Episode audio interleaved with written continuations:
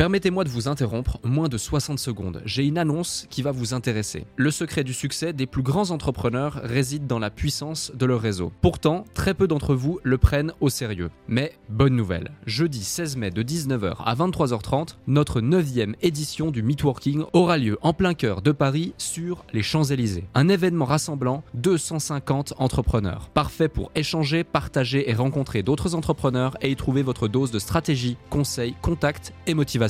Au programme, des conférences centrées sur les piliers de votre activité, vente, stratégie et état d'esprit, un cadre prestigieux, des intervenants experts de leur domaine à votre disposition pour répondre à toutes vos questions et un apéro dînatoire pour les plus gourmands. Ce n'est pas juste un événement, c'est une chance de propulser votre activité avec des conseils éprouvés et un réseau de qualité. Attention, il reste moins de 50 places. Je vous invite donc à réserver votre place maintenant avant qu'il ne soit trop tard en consultant notre site podcastledéclic.fr ou en cliquant sur le lien dans notre bio Instagram. Merci de votre confiance, hâte de vous y voir et maintenant, place à notre épisode du jour. Il y a un truc qui me dérange dans le game internet, c'est le positionnement. Regardez, j'ai une Ferrari, donc je suis quelqu'un de valeur qu'il faut écouter. Le fait d'oser, le fait d'être conscient que ne pas être la norme, bah, c'est normal si tu veux faire des trucs exceptionnels. Mais plein de gens sont bloqués parce qu'ils sont dans cette espèce d'immobilisme, parce que je pense qu'ils n'ont pas cette compétence de l'apprentissage. Et aujourd'hui, quand je vois des mecs qui se font griller des merguez sur les ronds-points et qui manifestent, j'ai envie de leur dire, les gars, ça c'est une décision qui t'est propre. De décider si t'es plutôt dans le camp des gens qui lisent ou plutôt dans le camp des gens qui suivent. Est-ce que le système il est bien, est-ce qu'il est intelligent?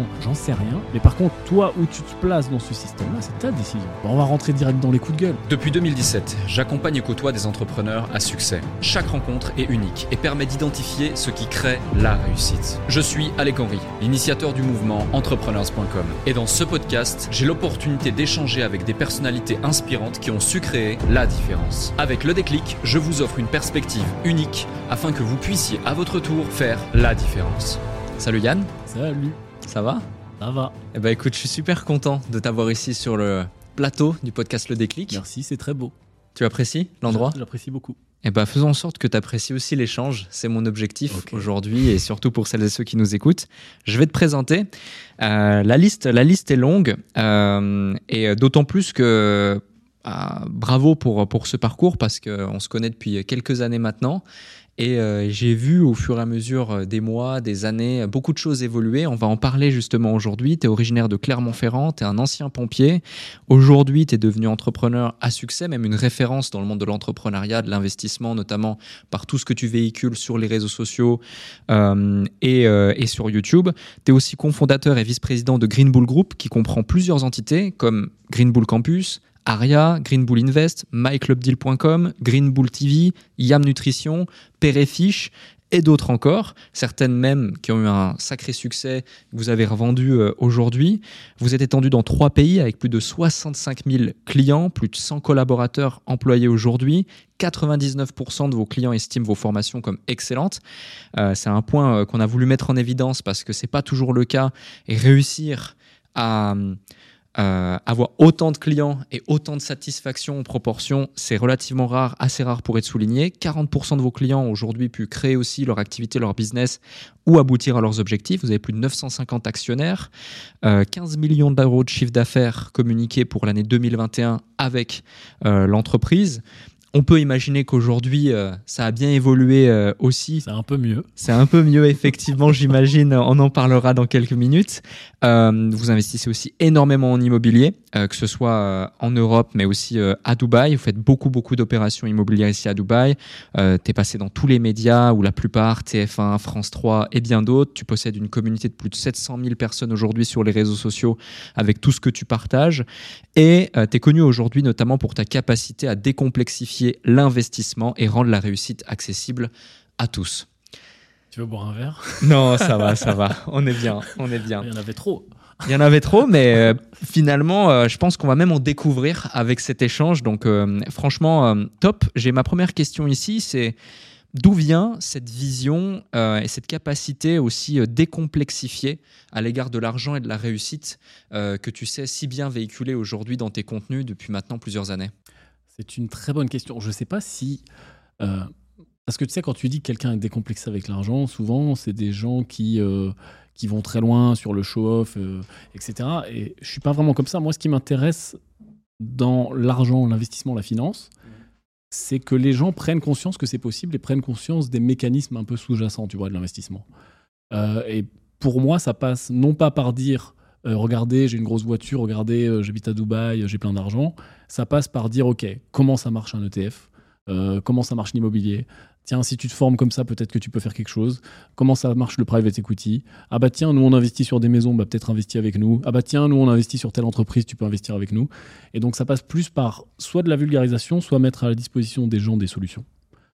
Euh, et d'où ça me vient? Parce que je crois que c'était aussi dans ta question, euh, je sais pas d'où ça me vient. Il bah, faudrait que j'aille fouiller dans mon enfance. Je sais pas, moi j'ai toujours voulu euh, être entrepreneur. Euh, mes, modèles, c'était un peu des mecs comme Bernard Tapie, tu vois, les grandes gueules entrepreneurs. Et euh, j'ai voulu être entrepreneur. je vais pas te la jouer le beau storytelling pour tirer le monde vers le haut, etc. J'ai voulu être entrepreneur pour, pour faire de l'argent, pour, pour vivre la grande vie, etc. Mais pour moi, c'est pas un levier Enfin, pour moi, si tu veux, il y a un truc qui me dérange. On va rentrer direct dans les coups de gueule. Il y a un truc qui me dérange un peu dans, le game internet. C'est le positionnement regardez, j'ai réussi, donc écoutez-moi. Tu vois, c'est la légitimité. Tu vois, genre regardez, mm. j'ai une Ferrari, donc je suis quelqu'un de, de, valeur qu'il faut écouter. Moi, je préfère, et c'est pour ça que je suis relativement discret euh, sur euh, la réussite ou ce que je peux posséder moi à titre perso, parce que je pars du principe qu'il est quand même plus malin, enfin plus, plus productif que les gens t'aiment bien ou t'écoutent ou, ou, euh, considèrent ce que tu fais parce que tu apportes de la valeur justement et parce que tu expliques, parce que tu vulgarises, parce que, euh, parce que tu décryptes. Tu vois je suis plus dans ce, dans ce côté-là, un peu d'enseignement, entre guillemets. Et voilà, c'est juste ma philosophie. Ouais, c'est une belle philosophie et c'est super intéressant. Et euh, j'aime bien que tu utilises le, le, terme discret, alors que aujourd'hui, on peut le dire, hein, tu es l'un des entrepreneurs sur Internet les plus vus, les plus suivis euh, de notre génération, finalement, et euh, en francophonie. Et, euh, et c'est vrai qu'un des éléments qui te, qui te démarque complètement de tous les autres, c'est qu'il n'y a pas de show-off. Non, bah, en fait, tu vois pas ma vie privée. Ouais. Tu vois c'est rare les vlogs, les vlogs où t'en en fais certains, mais c'est plus effectivement orienté. Ok, aujourd'hui on va faire une visite d'un chantier, on va faire ci, on va faire ça. Et c'est bien de le, c'est bien de le souligner. un autre point aussi, c'est que quand on te suit, tu utilises tous les mécanismes aujourd'hui du business en ligne, des infopreneurs, etc., et ce depuis plusieurs années, mais finalement, tu es complètement sorti du cadre euh, traditionnel des infopreneurs, et ce depuis un certain temps.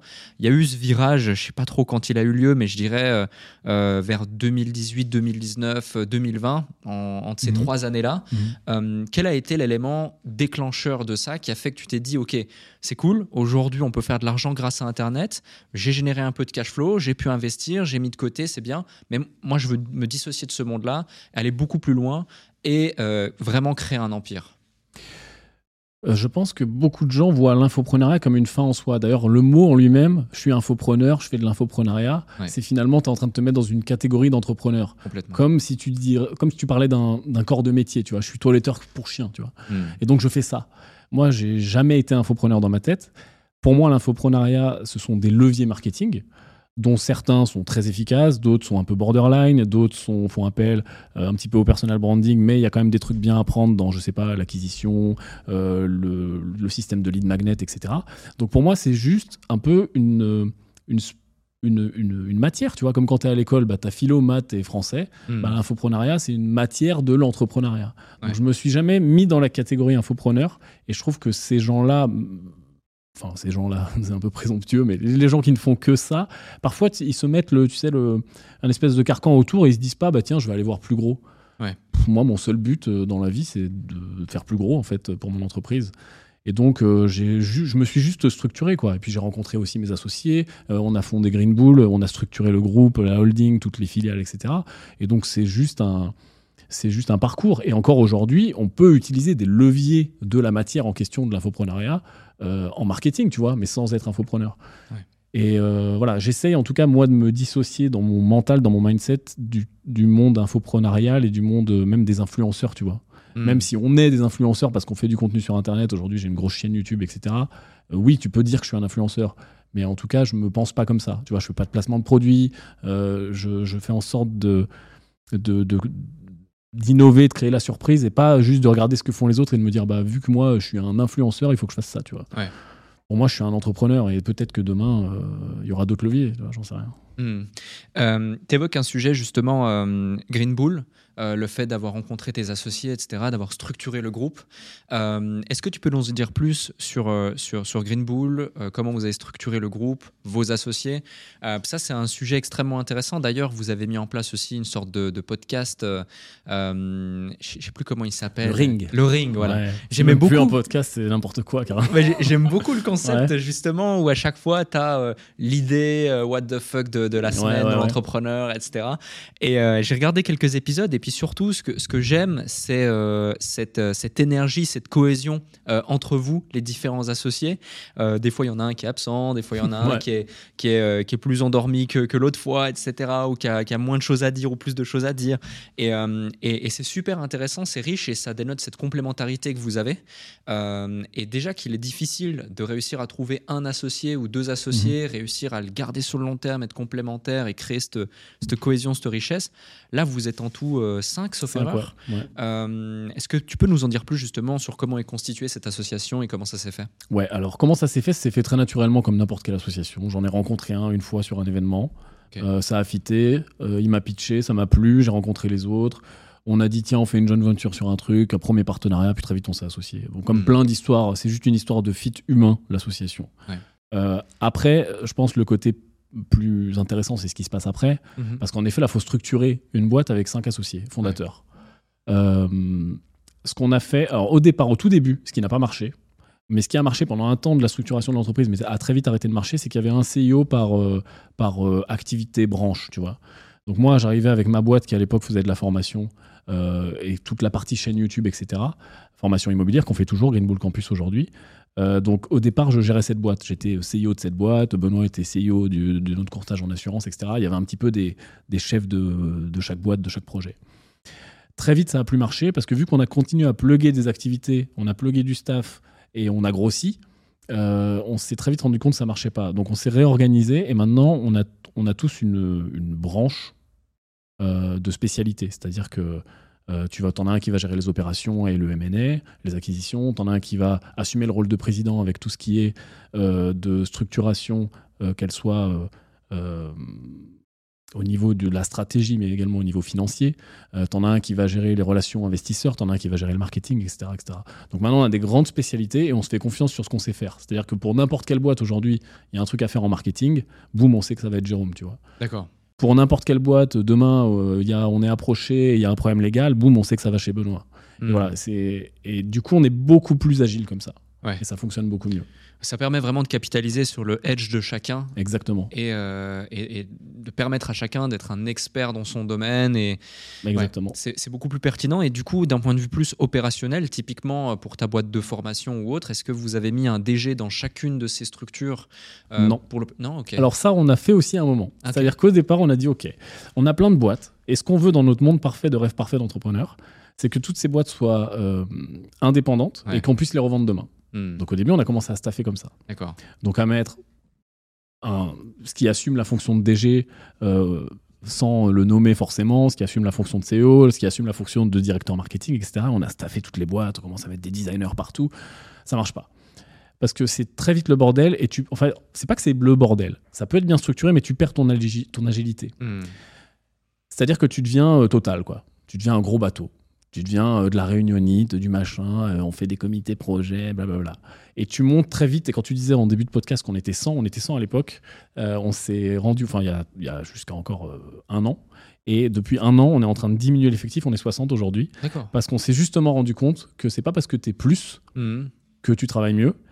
Et la transversalité aujourd'hui fonctionne bien mieux. Donc par exemple, on a une directrice marketing, elle est directrice marketing au niveau du groupe, et elle va gérer en fonction des besoins plusieurs filiales, plusieurs projets en fonction de ce qui arrive. Parce que on est dans une dynamique d'acquisition, je ne sais pas si on en parlera plus tard ou pas, mais tu as, cité Père et Fiche, etc. Euh, on va rentrer sur des boîtes à des niveaux plus ou moins élevés. Euh, parfois, il y a besoin de faire un site. Mais c'est tout. Hmm. Parfois, il y a besoin de faire une stratégie marketing complète. Parfois, il y a besoin de gérer des freelances. Et si tu, à chaque fois tu rentres une boîte ou tu, montes une nouvelle activité, tu veux structurer parfaitement la boîte rêvée de dans 10 ans, ça fonctionne pas. Donc aujourd'hui, on est tous transversal, enfin beaucoup, euh, que ça soit au niveau des associés fondateurs et au niveau des, des ressources clés. Ouais. C'est extrêmement intéressant le concept que tu évoques et euh, souvent c'est la problématique euh, des des structures en, forte croissance, tu viens à recruter beaucoup. Ouais. Et puis ensuite, tu te rends compte que tu peux te permettre d'écrémer parce que tu viens faire le tri entre les collaborateurs qui vont compter pour 1 et les collaborateurs limite qui vont compter pour, compter pour 5. Et tu te rends compte qu'avec une team de, de, Spartiates, de guerriers, de soldats, ça, enfin, 5 guerriers valent plus que 25 soldats. Complètement. Et, euh, et ouais, c'est super, super intéressant et je pense que ça, ça, peut aider beaucoup de gens qui nous écoutent par rapport, euh, par rapport à ça, cette transversalité des équipes. Euh, et puis mettre aussi de la granularité dans, dans, chacune des tâches de, de, chacun par rapport aux besoins. Et tu sais que je te coupe, mais on a dit qu'on ferait pas l'erreur. C'est-à-dire qu'on a dit on va pas faire comme toutes les startups à lever des fonds, à recruter trop de gens pour après. Mais on l'a fait. Et en fait, je pense que c'est un petit peu un passage obligé. Tu vois, c'est-à-dire qu'il y, a des erreurs mmh. que tu dis que tu vas pas les faire. Tu les connais, tu les as lues 35 fois dans un bouquin, tu, tu le sais. Mais la vie de la boîte, la vie de l'entreprise, la vie du projet, la vie de l'investissement, peu importe, fait qu'à un moment, bah, elle arrive sur ta route. Et puis, comme tu le dis, c'est pas que c'est pas un échec, tu montes à 100 et puis tu te rends compte que les Spartiates, etc. C'est plutôt un apprentissage et mmh. tu apprends à gérer mieux. Et tu le savais pas avant de monter à 100. Mais à 100, tu t'en rends compte, tu apprends à gérer mieux parce que toi aussi, tu continues à te former tout au long du chemin, tu vois, à être un entrepreneur. Mm. Et, et tu, tu, transformes ta boîte. Et tu vois, d'avoir la connaissance des erreurs t'empêche pas de les faire. Et ça, c'est beau. non, mais complètement. complètement. Et, et, finalement, euh, est-ce réellement une erreur? Parce que selon la timeline dans laquelle on évalue la chose, tu vois, pour moi, c'est plus un écrémage qui permet, sans, ces 100-là, tu n'aurais pas potentiellement eu ces 60 qui restent aujourd'hui, qui fait que eux, tu sais tu peux construire des choses puissantes avec. Euh, et euh, justement, tu parles d'un sujet intéressant, c'est ces startups qui lèvent des fonds, etc. Mhm. Euh, quand je t'ai rencontré, c'était, sauf erreur, la première fois qu'on s'est vu, c'était à Berlin, dans un séminaire. Et euh, ça faisait à peu près un an, un an et demi que tu étais dans l'infoprenariat. Sauf alors, ton premier investissement immobilier, tu l'as fait en 2011. Ouais, par là. Voilà, 2011, 2010, 2011. Donc, ça faisait quand même plusieurs années que tu étais dans l'investissement immobilier. Tu commençais à développer une activité où tu voulais enseigner euh, ça aux, gens. Ça commençait à bien marcher. Et tu as démarré, du coup, avec une activité à cash flow mhm. où euh, voilà, tu vends de la formation, tu vends du conseil. et c'est ce qui fait que tu as pu quitter ton job de, de pompier pour te mettre dans, l'entrepreneuriat. Et euh, le switch entre ce moment où tu as un business full cash flow et ce moment où tu vas structurer ton business pour euh, potentiellement bah, lever des fonds, euh, investir et, et, cramer du cash pour accélérer la croissance, est-ce que ça a été un switch naturel, facile pour toi ou parce que c'est pas inné pour, pour la plupart des gens et du coup.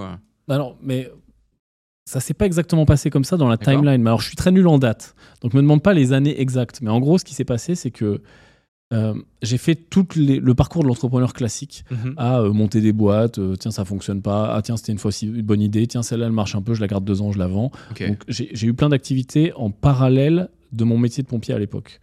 Et l'investissement immobilier. En effet, le premier investissement, je crois que c'est 2010 ou 2011. Hmm. Un truc comme ça.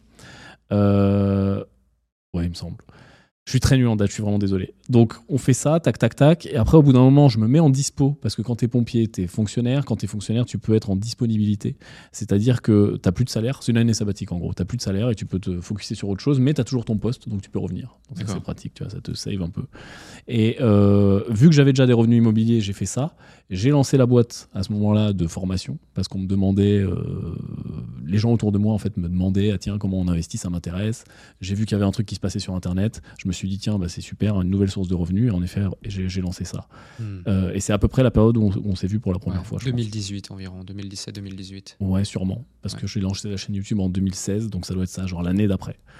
Et en effet, comment s'est passée la transition? Euh, Je sais pas, c'est un truc. Euh, le business, ok, il est là. Euh, c'est juste une source de revenus supplémentaires. Tu vois, c'est ce que je fais toujours aujourd'hui dans ma vie. Je cherche à ajouter des sources de revenus supplémentaires et c'est ce qu'on fait avec Green Bull. On, on ajoute des, activités par, on, part, parce qu'on part du principe que si regarde, regarde Virgin Group. Mmh. Virgin Group aujourd'hui, je crois qu'il y a 400 marqués, euh, marqués sociétés. C'est énorme. C'est énorme. S'il y en a 30 qui marchent pas et qui se plantent, euh, bah ça, Virgin Group est too big to fail, tu vois, ça vit toujours. Hmm. Et plus on avance, et plus on, a, on est très aligné sur cette vision-là ensemble. C'est-à-dire qu'on se dit, OK, on veut structurer un groupe avec plein de marques et plein de sociétés où on a une, euh, un rôle qui soit plus de stratégie, euh, de consulting un petit peu, de, de vraiment chef d'entreprise, et en dessous de nous, on structure, alors c'est pas du tout ce qui se passe aujourd'hui, je te rassure, on a encore les mains dans le cambouis, mais la boîte rêvée, c'est ça, c'est qu'on structure des boîtes qui s'autosuffisent et un groupe qui est tellement gros qu'il est too big to fail. Et euh, les exemples qu'on prend, ça va être Virgin Group parce que tout le monde le connaît, ou ça va être LVMH, même si c'est méga présomptueux parce que tout le monde le connaît aussi. Mais c'est LVMH, je sais pas combien il y a de marques en dessous, euh, c'est- stupide. Colossal. 150, 200 marques de luxe. Et en fait, une fois que tu as atteint ça, tu atteint une stabilité qui est complètement dingue. Donc moi, à l'époque, c'est ce que je visais, entre guillemets, avec moins forcément euh, d'ambition, puisque tu, tu- ça se fait au bout du chemin, enfin au long du chemin, mais Mm. j'ai toujours visé ça, de me dire, OK, comment on ajoute des sources de revenus? Comme dans l'investissement, comment on ajoute des sources de, de revenus et comment on ajoute de la stabilité, on ajoute du cash flow, on ajoute de la profitabilité. Et c'est comme ça qu'on travaille. euh. Donc je sais pas à quel moment s'est fait le déclic. Euh, c'est un parcours, tu vois. C'est-à-dire que tu es toujours euh, en train de, de- de chercher à évoluer. Ouais, ça s'est fait naturellement au fil du temps et euh, Ouais. ouais, je, vois, je vois exactement ce que tu veux dire. Et c'est super intéressant que tu évoques Virgin Group ou LVMH, mais en particulier Virgin Group parce que autant LVMH il reste globalement dans l'industrie du luxe, autant Virgin Ouais. c'est extrêmement diversifié. Ouais. Et dans votre cas, j'ai l'impression aussi que Green Bull c'est relativement euh, diversifié. Ouais. Euh, vous n'avez pas encore en tout cas euh, 400 euh, boîtes dans le portefeuille, je vous le souhaite. Moi aussi. Euh, mais, mais, mais ça reste quand même relativement diversifié. Tu vois, par exemple, si je reprends ma petite liste d'avant, et, et je sais qu'il y en a d'autres, mais tu vois, Aria, par exemple, c'est une solution de trading. Green Bull Campus, de la formation investissement immobilier, on pourrait dire que c'est lié à l'investissement euh, autre. Donc, il y a une grande partie investissement parce que c'est aussi euh, ce que vous faites au quotidien, c'est votre expertise. Tu parles énormément d'économie, d'investissement sur ta chaîne, etc. Mais par exemple, euh, Péréfiche ou Yam Nutrition, Ouais. euh, on est dans des industries qui sont complètement différentes.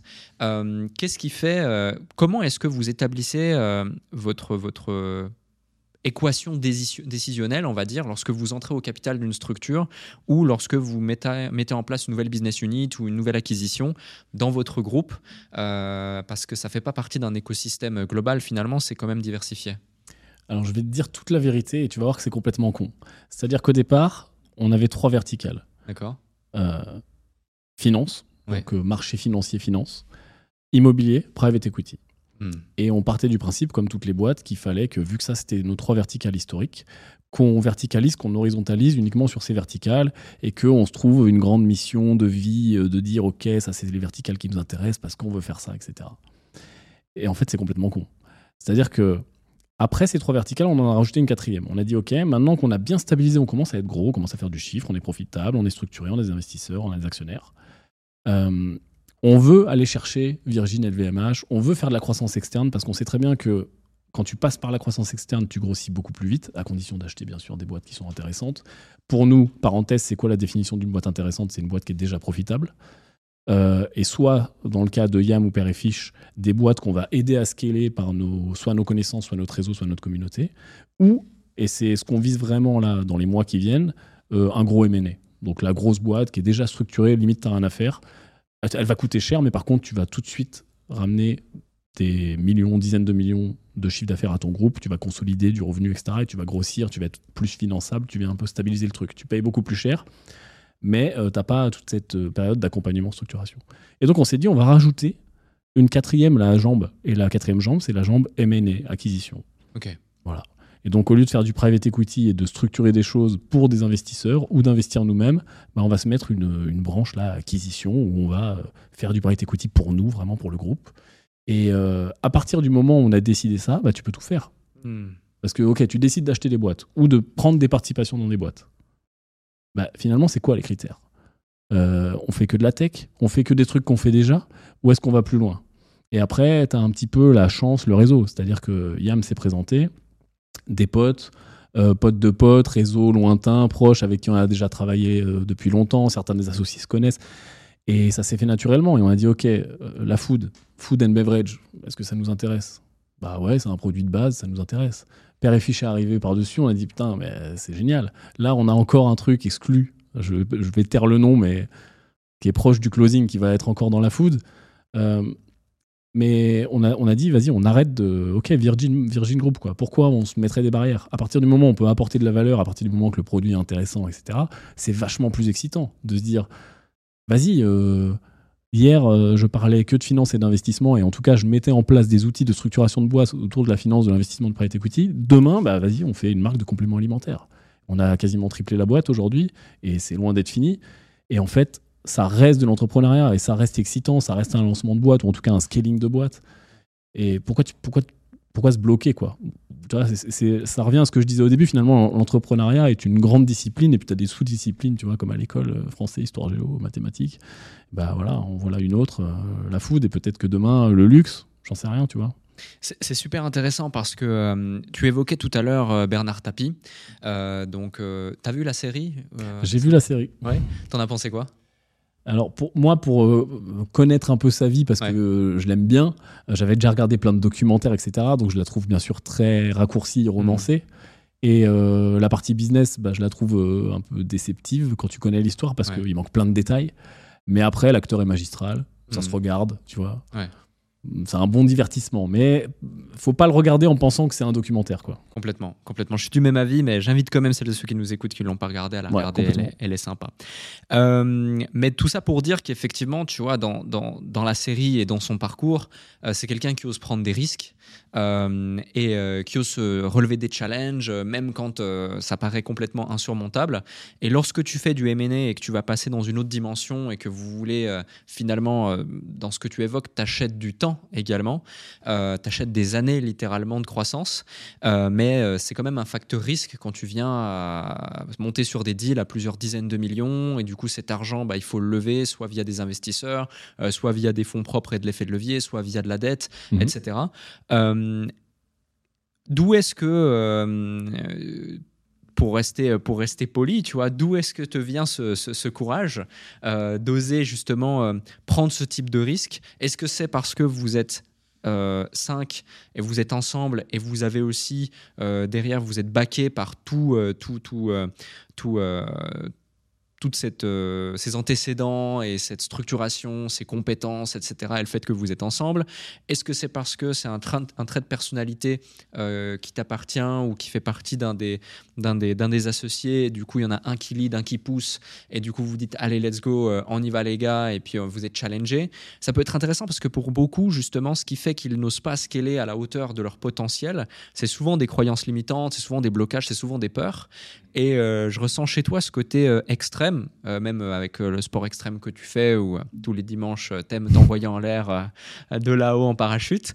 Et, et, et tu vois, c'est un trait de personnalité qui est propre à beaucoup d'entrepreneurs qui osent scale à des niveaux que beaucoup n'osent même pas imaginer. Salut à vous tous qui êtes de plus en plus nombreux à écouter le déclic. Je tenais à prendre quelques instants pour vous en remercier personnellement. Grâce à votre soutien et votre écoute, nous connaissons une croissance fulgurante parmi les podcasts business en francophonie. Si aujourd'hui vous voulez améliorer votre karma, je vous invite à laisser un avis et 5 étoiles maintenant sur la plateforme de podcast sur laquelle vous écoutez cet épisode. Cela ne prend que quelques instants et ça aide énormément pour continuer de vous offrir des interviews de plus en plus inspirants avec des invités inédits. Je lis tous vos avis et ils représentent beaucoup pour moi. Maintenant, retour à l'épisode. Ok, alors c'est, ça va être une réponse euh, multiniveau, mais euh, je pense qu'une très bonne compétence à travailler pour un entrepreneur, c'est d'être euh, le plus possible confortable dans l'inconfort. Tu l'es jamais parce que le principe de l'inconfort, c'est d'être inconfortable, mais en tout cas de l'accepter. Hmm. Euh, moi, je suis comme tout le monde. hein. Je déteste euh, quand c'est pas sûr. Je déteste quand il y a des risques. Je déteste quand on peut tout perdre, quand on peut se planter, quand on met beaucoup d'argent sur la table, mais on sait pas. Hmm. On déteste tout ça, hein. tous autant qu'on est. Après, le truc, c'est que si tu ne fais pas ça, tu peux pas scale. Tu peux scalooner, tu vois, mais tu peux pas skyrocket. Euh, pour vraiment enchaîner des grosses marches et, et prendre des, des- vraiment des, des bons, euh, tu vas être obligé de te mettre à risque. C'est comme dans l'investissement, si tu veux chercher des rentabilités débiles, tu vois, je prends l'exemple des cryptos, parfois tu as des rentabilités débiles, mais parfois tu as des, euh, des baisses au- aussi débiles parce que tu as du risque en face du rendement. Ouais. C'est la même chose avec l'entrepreneuriat. Donc il faut déjà apprendre à être ouais, le plus possible OK avec ça. Et de se dire que, ouais, mais souvent quand tu es débutant et moi le premier, tu te dis, ouais, mais c'est bon, une fois que j'aurai tant de côté, du coup ça sera plus risqué, et puis je serai confortable parce que j'aurai ma sécurité, etc. Mais non, parce que vu que les, les sommes sont de plus en plus grosses, bah, ça fait de plus en plus flipper quoi qu'il arrive. Et même si toi, tu as peut-être sécurisé un truc et ta boîte elle est peut-être grosse, bah, vu que les sommes deviennent de plus en plus débiles, au, au départ tu parles de petits deals, puis après un million, puis après 5, puis après 10, puis après 20, puis après ça- ça devient stupide, tu vois. Donc tu es toujours dans cette insécurité-là. Ce qui aide, euh, c'est vrai clairement de s'associer. Tu te posais la question, est-ce qu'il y en a un qui pousse, etc. Non, on a, on a clairement tous la même vision. Et c'est ça, je pense, qu'il faut euh, prendre en compte quand on veut s'associer. De se poser la question, ok, où est-ce qu'on veut aller? Quel est notre goal à tous? Hmm. Ok, on le sait, il faut avoir des compétences différentes, ok, il faut s'entendre, il faut savoir travailler ensemble, mais c'est surtout quel est notre but? Si on avait un seul associé qui, par exemple, euh, voulait sortir très vite et vendre, ou alors voulait euh, se mettre un peu à la cool et puis euh, on prend plus de risques et on laisse tourner, ça fonctionnerait pas. Là, on est tous méga énervés. Donc forcément, vu qu'on est tous méga énervés, bah, on a déjà le même état d'esprit, le même but lointain. Et à partir de là, c'est juste à chaque fois, bah, quand il y a un risque à prendre, est-ce qu'on y va, est-ce qu'on n'y va pas? Et on fonctionne tout simplement euh, vers un board, on vote, on discute, on décide. Euh, les grosses décisions, on essaye de les valider uniquement si on est tous d'accord, et pas forcément la majorité. Bon, après, ça va être spécifique, etc. Mais voilà, on a tous cette même vision. Euh, je je te raconter une anecdote qui me passe en tête. Euh, Il y a... Je suis nul en date, ça doit faire deux ans de ça. Euh, on voulait racheter euh, 25 maisons à Jumeirah Island. C'est des grosses maisons, donc ça vaut un peu d'argent. Il y en avait pour 49 millions de dollars en tout. Ok, donc voilà, on nous présente le deal, machin, 49 millions, ok, on calcule, on fait un business plan, ok, on va rénover, ça va coûter tant, on va revendre, ça va faire tant, ouais, c'est intéressant, on veut y aller. Sauf que pour acheter 49 millions d'immobilier à Dubaï, quand tu es une boîte comme nous, qui est euh, multi-pays, euh, pas installée depuis non plus méga longtemps, euh, avec des fondateurs qui sont jeunes, etc., bref, t'es pas finançable. Donc à partir du moment où t'es pas finançable, euh, il va falloir trouver un financement alternatif. Je parle euh, par les banques. Donc bah, des investisseurs, etc., etc. Parce que forcément, t'as pas 49 millions en cash sur ton compte, ou sinon, euh, bon, c'est cool. hein. J'espère qu'on les aura bientôt, mais euh, on les avait pas à l'époque. Euh, sauf que le bien, il va te passer sous le nez. Parce Mhm. qu'il y a d'autres gars, t'es pas tout seul. Donc il faut le bloquer. Sauf que pour le bloquer à Dubaï, il faut faire quoi? Il faut mettre un chèque de 10%. Hmm. Donc ça veut dire qu'on s'est retrouvé à devoir bloquer le bien, enfin les biens, avec un chèque de 4,9 millions. Ça, c'était un méga risque. Parce qu'on avait. Donc le deal, c'était on bloque le truc, on signe le Formef, on a 60 jours euh, pour trouver un financement. Bien sûr, pas de conditions suspensives de financement. Sinon, le seller, il signe pas. Donc on signe le truc avec 4 millions 9 en, en, en déposit. Ouais. Euh, sur 60 jours. Et au bout de 60 jours, soit on achète, soit on perd 4 millions 9. Et pas on se rétracte. Hmm. Tu vois, ça, c'est un risque de malade. Ouais, effectivement. Et ben, on l'a pris. Ouais. Pourquoi? Parce que pendant ce temps-là, on a dit, OK, on a 60 jours. La question, c'est plus est-ce qu'on achète? La question, c'est on a 60 jours pour trouver 4 millions 9. Enfin, pour trouver 49 millions. 49 millions, Pour ouais. pas perdre 4 millions. Ouais, ouais. Et je me rappelle très bien, Guillaume, le président, un de mes associés, nous avait mis, nous avait envoyé, tu sais, une, une, une invitation euh, calendar, là, avec, euh, sais, le trait, là, sur ton calendrier, là. Hmm. Tu sais, genre, pff, sur 60 jours, et le dernier jour, tu avais marqué, on perd euh, 4 millions 9. Et, euh, bon, je te passe les détails. Il y a eu un micmac de malade. On a signé, on a sécurisé le truc la veille de, du- de l'échéance. Donc il a fallu revendre. Attends, je ne dise pas de conneries dans les chiffres. Il a fallu revendre. Il y en avait 26, on en a revendu 14. Non, on a revendu. On a gardé 12 en tout. On a revendu Ok. 24, oui, 14. C'est ça? Si on a Oui, 26, 14, ouais, 14, c'est ouais. ça. Donc on a revendu 14, on a gardé 12. On a D'accord. vendu 14 à un gros investisseur, on en a gardé 12. On a trouvé un mec pour investir avec nous sur les 12, un euh, partage de profit, etc. etc. Et tout ça, c'est débouclé avec moult pérégrinations. Oui, non, peut-être. Ah, des Chinois, non, ils veulent plus. Ah, un Russe, etc. La veille du truc. Ok. Donc finalement, sans solliciter euh, l'audience euh, globale. Non, non, parce que c'était trop gros. Ok, C'est trop d'accord. gros. Là, il nous fallait un investisseur euh, Ouais. Solide. Ok. Parce que ça aussi, vous l'avez fait justement, vous avez mis en place avec. Ouais, euh, ça on le fait. Deal. Mais sur des deals potentiels, euh, enfin des, des, des petits deals, quoi. Mm. Ah, Enfin, des petits deals, ça commence à être gros parce qu'on parle de, de levée de, de 4-5 millions, mais euh, oui, sur des maisons uniques, on va dire. Ouais, Sur effectivement. My Club Deal. ouais. Exact, exact. Enfin, My Club Deal et Invest Dubai, ça dépend. My Club. Deal Private Equity, Invest Dubai, Immobilier à Dubaï. Ouais. C'est super intéressant justement la façon dont vous avez structuré tout ça et la façon dont tu as pu euh, capitaliser finalement sur cette audience que tu as d'abord euh, bah, éduquée et puis euh, ensuite tu leur as fait gagner de l'argent, montrer que c'était possible et puis aujourd'hui bah, ils montent avec vous sur, sur des deals que ce soit en Ouais. private equity ou, ou en investissement. Tu sais, le, le nombre de personnes euh, qui... euh, bon déjà le nombre de personnes qui vendent des formations immobilières en France, il y en a pas mal. Ouais. Euh, de plus en plus, ça se calme un peu, mais il y en a eu énormément à une période. Mais le nombre de personnes avec qui j'ai échangé dans des séminaires, dans des events ou autres, qui m'ont dit, moi j'ai acheté la formation d'Yann, c'est Yann qui, qui, qui m'a initié à l'investissement immobilier et autres. Ce- Enfin, t'es le seul aujourd'hui formateur immobilier où j'ai entendu ce genre d'écho euh, aussi élogieux, qui plus est. Donc, euh, tu vois, pour que, pour que je le dise là, c'est vraiment que, que je le pense. Et, euh, et beaucoup de gens m'ont- fait l'éloge de, de ta formation, tout comme beaucoup m'ont fait le même, le même type de compliment par rapport à la formation de, de Tammy, par exemple, sur les marchés financiers ou autres. J'en avais parlé aussi lorsqu'il avait fait un épisode avec nous. Et. Et, et- et- et je pense et j'invite toutes les personnes qui vendent de la formation à vraiment mettre l'accent euh, sur l'importance de l'excellence euh, et du niveau d'exigence de la formation parce que finalement, quand tu veux aller plus loin, euh, aujourd'hui, c'est pas juste les 1000, 2000 ou 3000 euros euh, que tu as gagné en vendant ta formation. C'est des gens qui te font confiance, des gens que tu as marqués, des gens Absolument. qui montent avec vous sur des invests et qui sont capables de poser 50, 100, 200, 300, 500 k sur un investissement. Et ça, ça n'a vraiment pas de prix et c'est ce qui fait aujourd'hui que vous pouvez monter aussi vite, euh, entre autres, en tout cas dans certaines de vos business units. Donc c'est important de le, spécifier, de le souligner. Et, euh, justement, donc euh, aujourd'hui, tu, viens d'évoquer quelques chiffres. On parlait avant du, de 2021 où vous étiez déjà à 15 millions d'euros de chiffre d'affaires. Aujourd'hui, en termes de chiffres, Green Bull Group, ça représente quoi? Alors sur le, on est quoi 2023 euh, Je vais te donner une fourchette parce qu'il y a des ventes immobilières en cours et je sais pas si ça va signer avant la fin de l'année, etc. Mais on devrait, alors la fourchette va être un râteau, hein, mais on devrait finir entre 32 et 40 millions, je pense. Ok, c'est beau. C'est beau. Et, euh, et euh, en termes de... En termes de dimension, ce qui est important aussi d'évoquer, c'est que tu vois, vous êtes cinq associés. Vous avez tous une, une vision commune de, de croissance et skyrocket. Euh, et je pense que c'est ce qui fait aussi que vous voyez grand, parce que quand tu es à 5, Ouais. tu dois voir minimum 5 fois plus grand. C'est vrai. Et je pense même que tu dois voir au moins 10 fois plus grand, Ouais, tu vois. C'est vrai. Et, euh, et c'est ce qui pousse en fait la locomotive à vouloir aller beaucoup plus loin. Et ça aussi, il faut le spécifier. Alors, je suis pas en train de dire prenez tous euh, 3, 4, 5 associés parce que vous voulez faire plus, euh, 10 fois plus de chiffre d'affaires. Mais il faut en tout cas en avoir conscience parce que si tu n'en as pas conscience, tu vas rentrer dans une forme de d'incohérence entre. euh, On est super d'accord. Tu Ouais. vois, c'est- capital. Ça. plein de gens s'associent pour faire un truc euh, où finalement euh, il n'y a pas assez d'argent pour les deux, pour les trois, pour les quatre. Ouais. Parce que ouais, si t'es cinq associés, faut déjà payer tout le monde. Et puis bah, si tout le monde est énervé, euh, c'est des gens qui vont La vouloir, euh, il y aura de la frustration, etc. Donc faut faire beaucoup d'argent. Et puis en plus, le groupe est de plus en plus gros, etc. Donc faut aussi penser à ça en effet. Hmm. Je sais pas quelle est la bonne taille d'association, je sais pas s'il y en a. Je sais qu'on est assez peu. Au début, on était 6 d'ailleurs.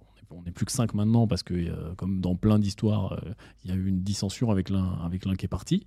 Voilà, mais comme dans plein d'histoires d'associations. Euh, mais est-ce qu'il y a une bonne taille? Je sais pas. Tout ce que je sais, c'est que les grosses associations, c'est assez rare. D'ailleurs, dans les boîtes qui lèvent des fonds, etc., souvent ils sont 2, 3. Les VC ont tendance à dire Ah, l'équipe parfaite, c'est 3, machin. Hmm. Euh, j'ai rarement vu des boîtes à 9, 10, euh, 12 associés. On doit, Ouais. on doit, on doit pas être nombreux. Je pense que euh, je pense qu'effectivement vous êtes. euh, alors je, je connais pas la structuration, je connais pas tous les tous les associés. J'en ai rencontré euh, deux, trois autres euh, dans d'autres événements et autres. Mais euh, mais vous êtes presque à la taille critique finalement de ce qu'on peut voir effectivement et déjà là réussir à garder une association saine qui grandit et qui qui, a, qui a pour ambition de grandir aussi haut à cinq personnes, c'est déjà c'est déjà très très beau. Selon toi, qu'est-ce qui fait justement euh, la réussite de cette association, outre le fait que vous soyez euh, complémentaires et alignés sur les ambitions et les objectifs? Mais franchement, c'est juste ces deux trucs. Ok. C'est qu'on est complémentaires et alignés sur les ambitions et les objectifs. Tu vois, des fois, faut pas chercher loin. Ouais, hein. Je te jure. hein. Parce que après, oui, on est potes. Ouais. Mais euh, tu peux t'associer avec des gens qui sont pas tes amis et au bout d'un moment devenir ami ou garder une relation que professionnelle et ça peut très bien marcher. Donc je Mhm. pense même pas que ça joue. C'est quand même plus agréable en effet. Sûr. mais je pense même pas que ça joue. Euh, Non. Ce qui, tiens, ce qui joue peut-être, c'est la proximité géographique. Parce qu'on a tout connu, nous. À un moment, on était tous en France, puis après, la moitié en France, la moitié à Dubaï, après tout le monde à Dubaï, etc. Euh, Il y a des gens qui s'associent à distance. C'est bien pour commencer, mais je pense qu'au bout d'un moment, si tu veux faire gros, euh, c'est quand même vachement plus pratique. Oui, il y a Zoom, Ouais. oui, machin, mais c'est, enfin, au bout d'un moment, euh, c'est quand même vachement plus. Là, on travaille beaucoup mieux aujourd'hui, on est tous au même endroit qu'à l'époque où on était euh, splittés en deux, quoi. Ouais, tu- on, parlait avant de trois pays. Vous êtes entre la Suisse, la France et Dubaï, c'est ça? Ouais. Et euh, moi, je me souviens, c'était en. bon, les dates aussi, des fois, c'est compliqué pour moi. Euh, les choses évoluent vite, mais ça devait être 2019 ou 2020. Euh, tu nous avais invités dans, dans vos bureaux à Nice, Ouais. un tout petit peu plus loin que Nice. Et, euh, et d'ailleurs, c'était drôle parce que je me souviens encore, on était arrivé, euh, euh, tu avais la moitié d'un plateau euh, d'un étage. Ouais. Et euh, déjà là, euh, je voyais justement toutes ces personnes et ça scalait, ça n'arrêtait pas, bam, bam, bam, les calls et tout. Et euh, tu nous disais, ouais, euh, là, on est en train de voir, on est en train d'emménager encore l'autre moitié, puis après, on aura l'au-dessus, etc. Et effectivement, un an plus tard, c'était le cas et vous aviez doublé ou triplé d'effectifs. Ouais. Euh, cette croissance rapide, euh, comment on la gère finalement Euh, Parce que ces compétences, elles ne sont pas innées, des compétences managériales, des compétences de gestion aussi financière. Euh, et puis, qui plus est, à un moment donné de l'activité, maintenant ça a changé, ça a évolué, mais peut-être qu'à ce moment-là, vous étiez dans ce schéma où chacun était responsable de, de Mhm. chacun des, des pôles. C'est quoi les leçons que tu as tirées justement de cette hyper-croissance que vous avez vécue, voire peut-être même que vous avez subie? Il y a deux trucs qui se passent, à mon avis, qui sont immuables. C'est que tu vas te planter. Ouais. Parce que tu, tu, tu peux pas, tu sais pas. Si tu l'as jamais fait, si c'est ta troisième boîte que tu scales, ok. Mais quand tu l'as jamais fait passer de 5, 6, 8 à 100, pff, hardcore quoi. Donc moi, par exemple, je me suis rendu compte que j'aimais pas les RH, tu vois. J'aime pas, ça me fait chier. Euh, j'aime pas, euh, j'aime pas euh, faire des réunions bilan, j'aime pas faire du suivi de projet, etc. Et euh, du coup, j'ai changé ma manière de travailler. On a tous changé notre manière de travailler. Et puis, on s'est tous rendu compte que le deuxième truc, c'est qu'il faut s'entourer. Et euh, on a raté plein de trucs avant de les réussir. Maintenant, ça tourne très bien, mais parce que bah, il y a une équipe RH, etc., etc. Moi, ça, c'est un truc de. Ça, ça- ça- je prends souvent cet exemple parce qu'il il, m'a choqué à l'époque. Quand on a recruté une équipe RH, tu vois. Pour moi, c'était genre. euh, je, je- je- je m'imaginais même pas dans ma vie recruter des RH pour ma boîte, tu vois. C'est-à-dire que ça veut dire, ça y est, on passe dans un autre truc, quoi. Il nous faut une équipe qui gère les gens, les recrutements, etc., etc. Et ça, c'est un truc de fou. Mais je pense que tu es obligé de passer par là. C'est-à-dire que tu peux être le meilleur manager du monde, au, début, au bout d'un moment, il y a trop de gens. Donc, et faire les conneries et te rendre compte de tes erreurs, de tes écueils et de tes faiblesses. Moi, je suis pas bon en management, clairement. Moi, je suis un bon créatif, je suis bon pour travailler tout seul, je suis bon dans le marketing, je suis bon dans plein de trucs, mais je suis un mauvais manager. Tu vois? Et, ça, bah, tu vas prendre conscience de plein de trucs, euh, tu vas prendre conscience de ce que t'aimes, ce que t'aimes pas, tu vas faire des conneries. Et, euh, et voilà, voilà, avoir- les gens, avoir l'équipe, avoir euh, justement des bons managers, justement une équipe RH. Aujourd'hui, pareil, on a, on a une équipe, euh, on a une avocate, on a, on a une équipe légale, tu vois. Pareil, ça c'est un gros step dans une boîte Mhm. d'avoir une équipe légale. Euh, et ça, c'est des trucs, tu es obligé de passer par là au bout d'un moment. Tu es obligé de mettre en place. Donc sur le scale, à, un moment, il faut se poser la question de mettre en place des gens qui vont gérer les gens. Ouais. Parce que bah, il y a de la culture d'entreprise à mettre en place. Parce que peut-être que euh, bah, il y a beaucoup de recrutement et le temps que ça prend de recruter, de lire les CV, de faire les entretiens, peut-être que si tu as quelqu'un qui vient faire 90% de ce taf, tu vas te libérer du temps. Ouais. Quand il faut se- séparer de quelqu'un, c'est un bordel parce qu'il faut pas le faire n'importe comment déjà parce qu'il y a des lois. Euh, donc euh, t'as pas envie de te prendre un prud'homme des années, euh, payer cher euh, et surtout la procédure. Euh, Il y a aussi un aspect humain qu'il faut pas faire n'importe comment. Il y a aussi un aspect, bah, je me sépare de lui, mais est-ce que je le remplace ou je le remplace pas? Parce que si je le remplace, du coup, bah, combien de temps ça prend? Ah oui, mais il faut qu'il se croise, machin. C'est un cauchemar. Hmm. Donc au bout d'un moment, il te faut une équipe qui gère ça. Donc euh, voilà, je pense que s'entourer encore une fois et monter des, des teams. Ouais, je rebondis sur ça. Tu évoques euh, le temps que ça prend, mais aussi le prix que ça coûte de mal recruter. Ouais. Ça, c'est un truc que souvent les entrepreneurs minimisent. Et moi, je- j'en ai payé le prix fort à plusieurs reprises. Euh, vraiment, euh, prenez le temps de recruter et euh, virez rapidement euh, si c'est Ouais. le mauvais recrutement. Ouais. Ça, et c'est souvent, les gens font l'inverse. Ouais, souvent les gens malheureusement. Ils recrutent très vite parce qu'en général, quand tu recrutes, et surtout quand tu es en début de ta boîte, Hmm. tu recrutes parce que t'en peux plus. Tu es là, il fait Ah, maintenant, ça y est, il me faut un gars, j'en peux plus, il me le faut, il me le faut. Et donc, toi, tu es en souffrance. Donc, tu vas recruter un peu, tu sais, comme tu fais au début. Euh, tiens, qui connaîtrait euh, un bon graphiste? Ah, il y a lui. Ah, ouais, d'accord. Et, euh, et bah, t'en as besoin, donc, ok, t'envoies deux, trois, et boum, tu recrutes. Et quand faut le virer, ce gars-là, ah ouais, mais non, mais tu comprends, mais peut-être, deuxième chance, etc. Et ça dure très longtemps. T'as tout à fait raison. Et c'est exactement l'inverse qu'il faut faire, mais c'est méga dur. Hyper dur. Ouais. C'est hyper dur. Ouais. Et euh, tu évoques le fait qu'il y a un cap à un moment donné où tu dois te structurer et recruter une équipe qui va gérer de l'humain. Ouais. Euh, dans votre cas, dans ton cas, c'est c'est quand que tu as identifié euh, ce cap par rapport à votre propre expérience? Alors, tu vois, encore une fois, la beauté de, le- de l'association, c'est moi, j'ai rien identifié du tout. C'est Benoît, mon associé, qui à ce moment-là était CEO, donc chef des opérations et, euh, et de la partie RH, qui a euh, structuré ça. Donc, je suis absolument incapable de te répondre. On était combien à l'époque? On devait être 20, 25, je pense, à vue de nez. Et euh, on recrutait beaucoup, beaucoup de commerciaux. À l'époque, on avait une activité qui s'appelait Centaure, qui faisait du courtage en assurance pour les Mhm. seniors. On a, on a revendu l'activité depuis. On recrutait énormément de commerciaux. On avait un, mais quand tu es venu, je crois qu'il y avait un plateau de gens qui Exact. étaient etc. Et euh, il fallait monter, monter, recruter, etc. Et, euh, et quand, quand tu as cette mission à faire, bah, si tu l'as fait tout seul avec ta bite et ton couteau, euh, tu me passeras l'expression, c'est compliqué. Donc je crois que l'équipe arrive à ce moment-là, mais j'ai pas du tout géré. Ok, ok, d'accord. Euh, c'est bien que tu en parles, tu évoques que vous avez revendu l'activité Centaure. C'est intéressant de parler des acquisitions, c'est aussi intéressant de parler des reventes. Comment est-ce que vous avez pris cette décision, par exemple, de, de, de vous délester de cette activité? Est-ce que c'est parce que vous avez eu une opportunité de revente à un moment? Est-ce que c'est parce que c'était une activité qui ne correspondait plus à la vision que vous vouliez donner à votre groupe? Est-ce qu'il y a d'autres raisons particulières? Ouais, c'est un mix des deux. Euh, C'est-à-dire que c'était très euh, time consuming. Euh, ça prenait beaucoup de temps, pardon. On est à Dubaï, on parle anglais. Ça prenait beaucoup de temps. ça prenait beaucoup de gestion RH. Euh, et ça prenait énormément de, de focus par rapport euh, aux retombées. C'est-à-dire que c'est une activité à chiffre d'affaires, c'est une activité à récurrent, mais c'est pas une activité qui fait beaucoup de cash flow. Euh, et surtout, euh, on l'aurait pas vendu si on n'avait pas eu l'opportunité. Donc il y a eu l'opportunité en effet de revendre le portefeuille. Donc voilà, on a stoppé cette activité. Ce qui a permis et ce qui, ce qui fait aussi qu'on est descendu beaucoup en, en termes de- d'effectifs euh, pour se recentrer tout simplement. Donc c'est un mélange euh, des valeurs de la boîte plus un calcul très mathématique plus une opportunité qu'au bout d'un moment tu prends une décision. Quoi. Hmm. Voilà. Ouais, je vois. C'est euh, c'est important parce que souvent les gens n'ont pas euh, cette capacité d'être rationnels Ouais. et euh, de voir que ok, tous les voyants sont en vert, il faut avancer, il faut lâcher, puis boum, on continue d'avancer euh, Ouais. avec autre chose. ouais. Et surtout, et tu vois, je, je reviens sur ce que je disais, pourquoi on construit un groupe avec plein de marques et de sociétés? C'est que demain, on peut prendre cette décision pour le bien ou le mal, entre guillemets. C'est-à-dire une activité qui correspond plus et on, peut, euh, on, on veut s'en séparer, ou alors une proposition complètement débile de rachat et on fait énormément d'argent, tu vois. Euh, ou alors une activité qui marche à fond et qui soutient une autre qui se plante.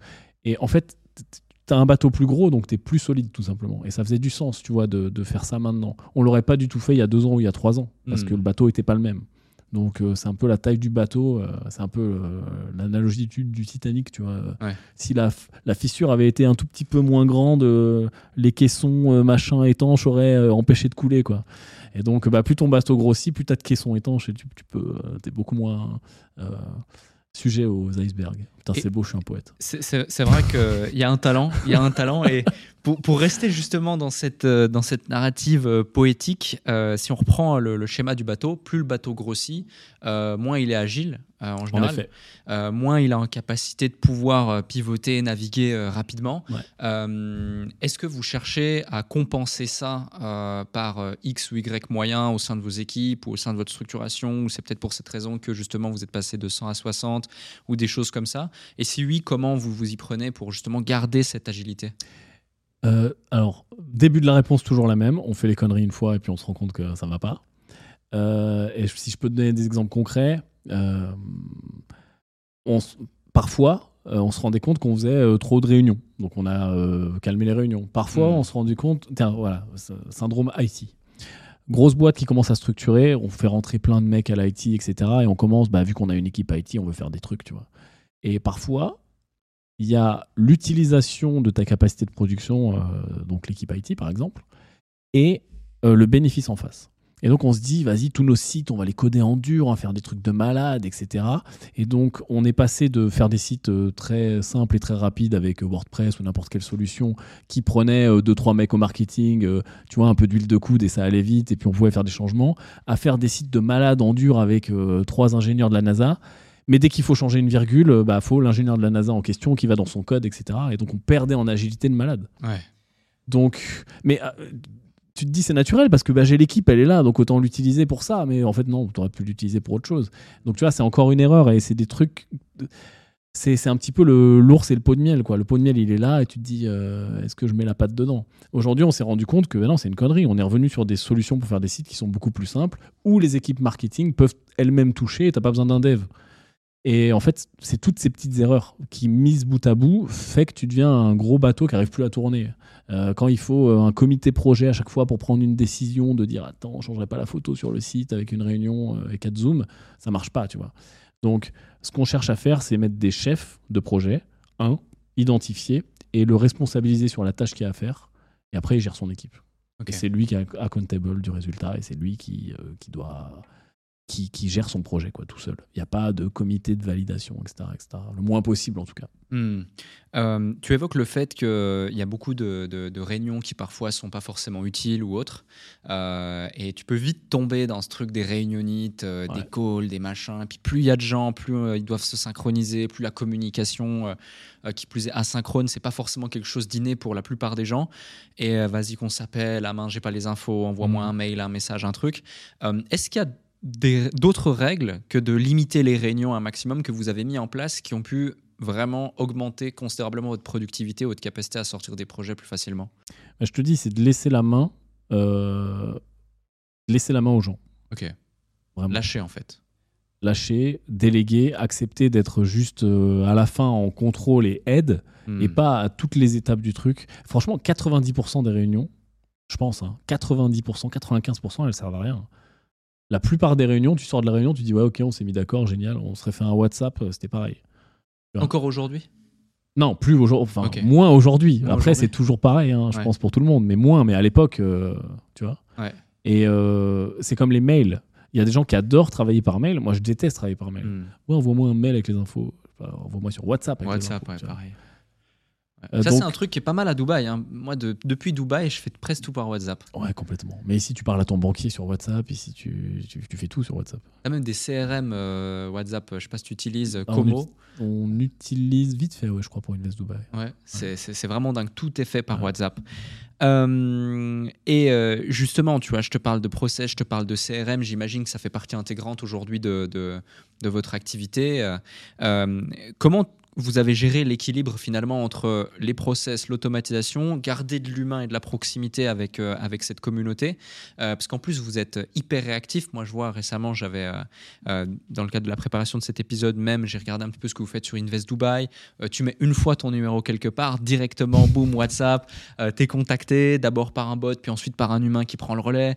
Euh, comment justement euh, tu trouves cette, euh, cet équilibre et cette réactivité euh, pour garder cette proximité avec la communauté Parce que c'est- aussi ce qui fait votre force. Euh, c'est toute la communauté que j'ai envie de dire, tu as réussi à, à créer, mais c'est un, travail d'équipe.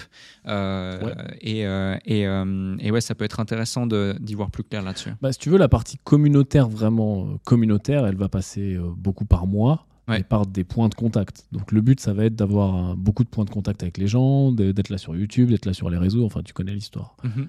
Euh, après, sur la partie réactivité dont tu parles, c'est juste qu'au bout d'un moment, euh, moi, enfin, je me mets juste à la place du client. Euh, moi, quand je, je veux faire un devis dans un garage, je veux que le mec il réponde vite, euh, qu'il me dise euh, oui ou non, qu'il me donne un prix. Peut-être que je vais comparer, peut-être que je vais pas comparer. Quand je demande à être appelé ou quand je demande une information sur le- la petite bulle là du chat, bah, j'aime bien quand ça va vite, quoi. Ouais. Donc c'est juste ce qu'on essaye de faire, tout simplement, de se dire ok, euh, qu'est-ce qui améliore l'expérience client? Bah là, d'avoir un chat et un mec qui répond. ok, et quand il est pas là, bah, il y a un chatbot euh, avec les infos. À quelle heure on ouvre On va vous recontacter. Comment on va le faire Là, c'est vraiment juste de l'amour produit, hein, très clairement. Mais euh, ouais, euh, sur Invest Dubai, en plus, on est relativement réactif parce qu'on a des commerciaux et en effet, ils ont direct le WhatsApp sur leur téléphone Mhm. perso, tu vois. Tac, tac, ça arrive. Et, mais ouais, WhatsApp, c'est un outil de fou en fait. On n'aurait pas WhatsApp, on ferait pas ça. Ouais. Faut que ça remonte dans un CRM, comme on, on faisait à l'époque, hein, le bon vieux formulaire qui t'envoie un email automatique, après tu vas répondre, etc. Je pense que c'est surtout l'histoire des, des nouveaux outils. Les gens utilisent de plus en plus les nouveaux outils, on voit beaucoup d'intelligence artificielle, etc. Et je pense que pour le chef d'entreprise, il faut prendre le temps à se former à ces, ces outils-là. En WhatsApp, maintenant, tout le monde connaît, mais au-delà de ça, d'aller voir la petite nouveauté du CRM qui améliore le petit truc, tu vois. Euh, en ce moment, euh, ah, est-ce que j'en parle, putain, parce que j'ai pas envie de balancer les. Les- les- On peut tous dire, les- trucs dire. qu'on va faire nous, tout le monde va nous copier après.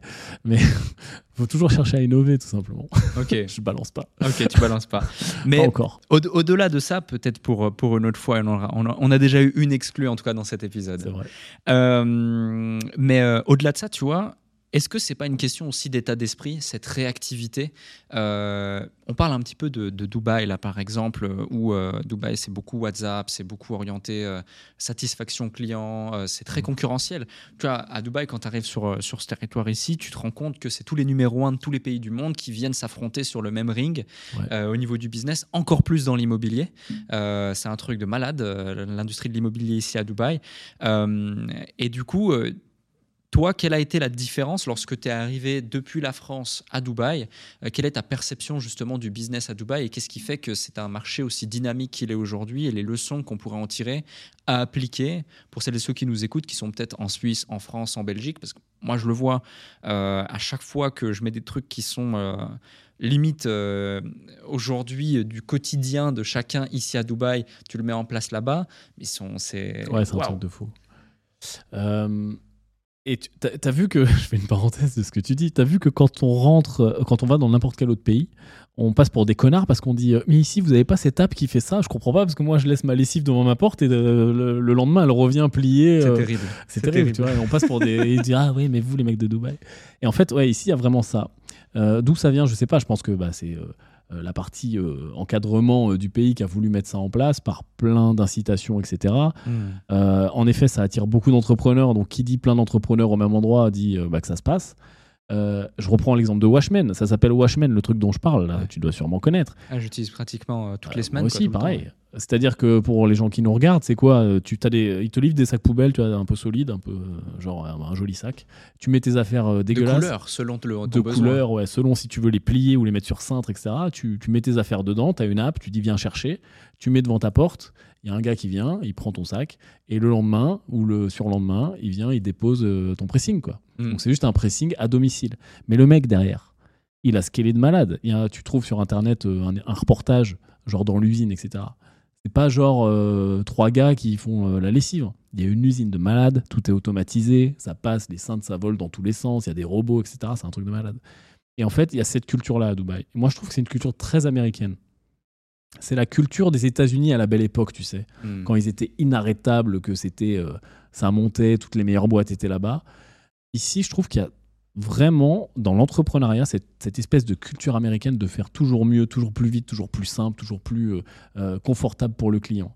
Et ouais, ici, il y a des apps pour tout. Il y a des services pour tout. Tout est simple. Ton banquier, quand je disais, pareil, j'imagine que les gens qui nous écoutent de dire tu parles avec ton banquier sur WhatsApp. Mais ouais, ici, tu as un problème, tu parles avec ton banquier sur WhatsApp, il dit ouais, ok, il vient te voir à ton bureau, c'est pas toi qui vas à la banque, etc. Enfin, voilà, c'est juste penser comme ça et c'est magnifique. Et en effet, venir s'inspirer ici et ramener des idées et d'ailleurs, c'est un très bon euh, moyen de lancer un business quand on n'a pas d'idée. Hein. C'est de faire la même chose, soit ailleurs, soit mieux. Mieux au même endroit ou la même chose euh, ailleurs. Hmm. Et venir chercher des idées ici, venir s'inspirer, venir se baigner un petit peu de comment ça se passe, euh, le quotidien, je pense que c'est une bonne idée. Ouais. Et, et, et, tu te remarques justement que les gens, ils ont élevé leur niveau de conscience à un niveau de service qui est, qui est, qui est, qui est, qui est en fait, qui est tellement élevé par rapport à tout ce qui se fait ailleurs, que ça crée un, champ d'opportunités euh, tellement dingue que quand même, par exemple, euh, prenons le cas, imaginons des, Russes. Il y a énormément de Russes qui sont arrivés à Dubaï depuis, euh, depuis la guerre en Russie, etc. et tous les business qui étaient pour les locaux ou pour les, autres, juste ils les ont traduits en russe. Complètement. Et ça a fait un boom énorme et ça te crée un micro-marché qui représente des dizaines de millions de dollars. Parce qu'il y a le côté communautaire. C'est ça. Donc ils ont dit c'est ce service-là, vous le connaissez, bah, c'est le même mais pour les Russes. Ouais. ouais. Exact. À fond. C'est super intéressant justement et j'invite toutes les personnes qui nous écoutent à, à, se nourrir justement de, de ce qui euh, de ce qu'ils voient autour d'eux et souvent les gens sont ne regardent pas ou ne veulent pas ouvrir les yeux et restent dans uniquement ce qu'ils ce font. Tu parlais avant de, des infopreneurs qui se collent une étiquette, mais finalement, c'est propre à beaucoup, beaucoup d'individus ou beaucoup de, corps d'activité.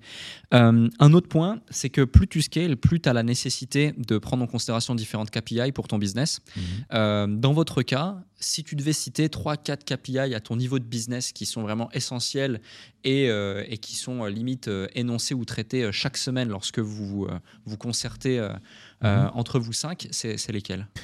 Je pense que c'est très simple. Pour tous les business qui vendent des trucs, pour moi, il y a trois KPI principales. C'est le nombre de clients et bien sûr à chaque fois la progression hein, du KPI. Donc la progression glissante sur le mois, sur la semaine, sur le trimestre, sur l'année, ce que tu veux, du nombre de clients. Ça, c'est le nerf de la guerre. Le panier moyen, parce que c'est le deuxième nerf de la guerre. Donc pareil, la progression du panier moyen. Est-ce que ça va mieux ou pas? Est-ce que c'est toujours le même? Est-ce qu'on ne trouverait pas des produits complémentaires pour, euh, euh, améliorer ce panier moyen? Et le retour à l'achat. C'est-à-dire, est-ce que mon client il revient? Est-ce qu'il est fidèle? Est-ce que justement il vient racheter un autre truc après, etc. etc. Et ces trois KPI pour n'importe quel business, que ça soit LVMH ou euh, la supérette du coin, ça fonctionne. Hmm. Après, oui, on va regarder des trucs quand on fait de l'acquisition qui vont être un petit peu plus micro, euh, en taux de transformation, etc. On utilise des outils comme Hotjar, je sais pas si Ouais, tu connais, qui est sûr. génial. Les gens qui nous écoutent peuvent euh, l'utiliser. Ça analyse le trafic d'une page web et on voit ce que fait euh, la personne, c'est-à-dire que bah, où est-ce qu'elle clique, où est-ce que les yeux se posent, etc. Euh, combien de pourcentage de la page est lu et quand on met ça sur des millions de visites, enfin des milliers ou des dizaines de milliers de visites, on a une, une très bonne carte de son site web. Donc oui, on va dans des trucs plus micro, mais vraiment, ça, c'est trois bases. Je pense que c'est si tu travailles ces trois trucs-là, c'est les éléments du chiffre d'affaires. hein. Ouais. Tu travailles ton nombre de clients et tu travailles surtout cette progression. Et donc tu te poses bien sûr les questions. C'est pas juste faut que je passe progresser. C'est ok, qu'est-ce que je peux faire pour augmenter mon nombre de clients de ne serait-ce que 2% toutes les semaines? Ok, tiens, on tente un nouveau truc. Ah, ça marche. Ah bah non, ça, ça marche pas, etc.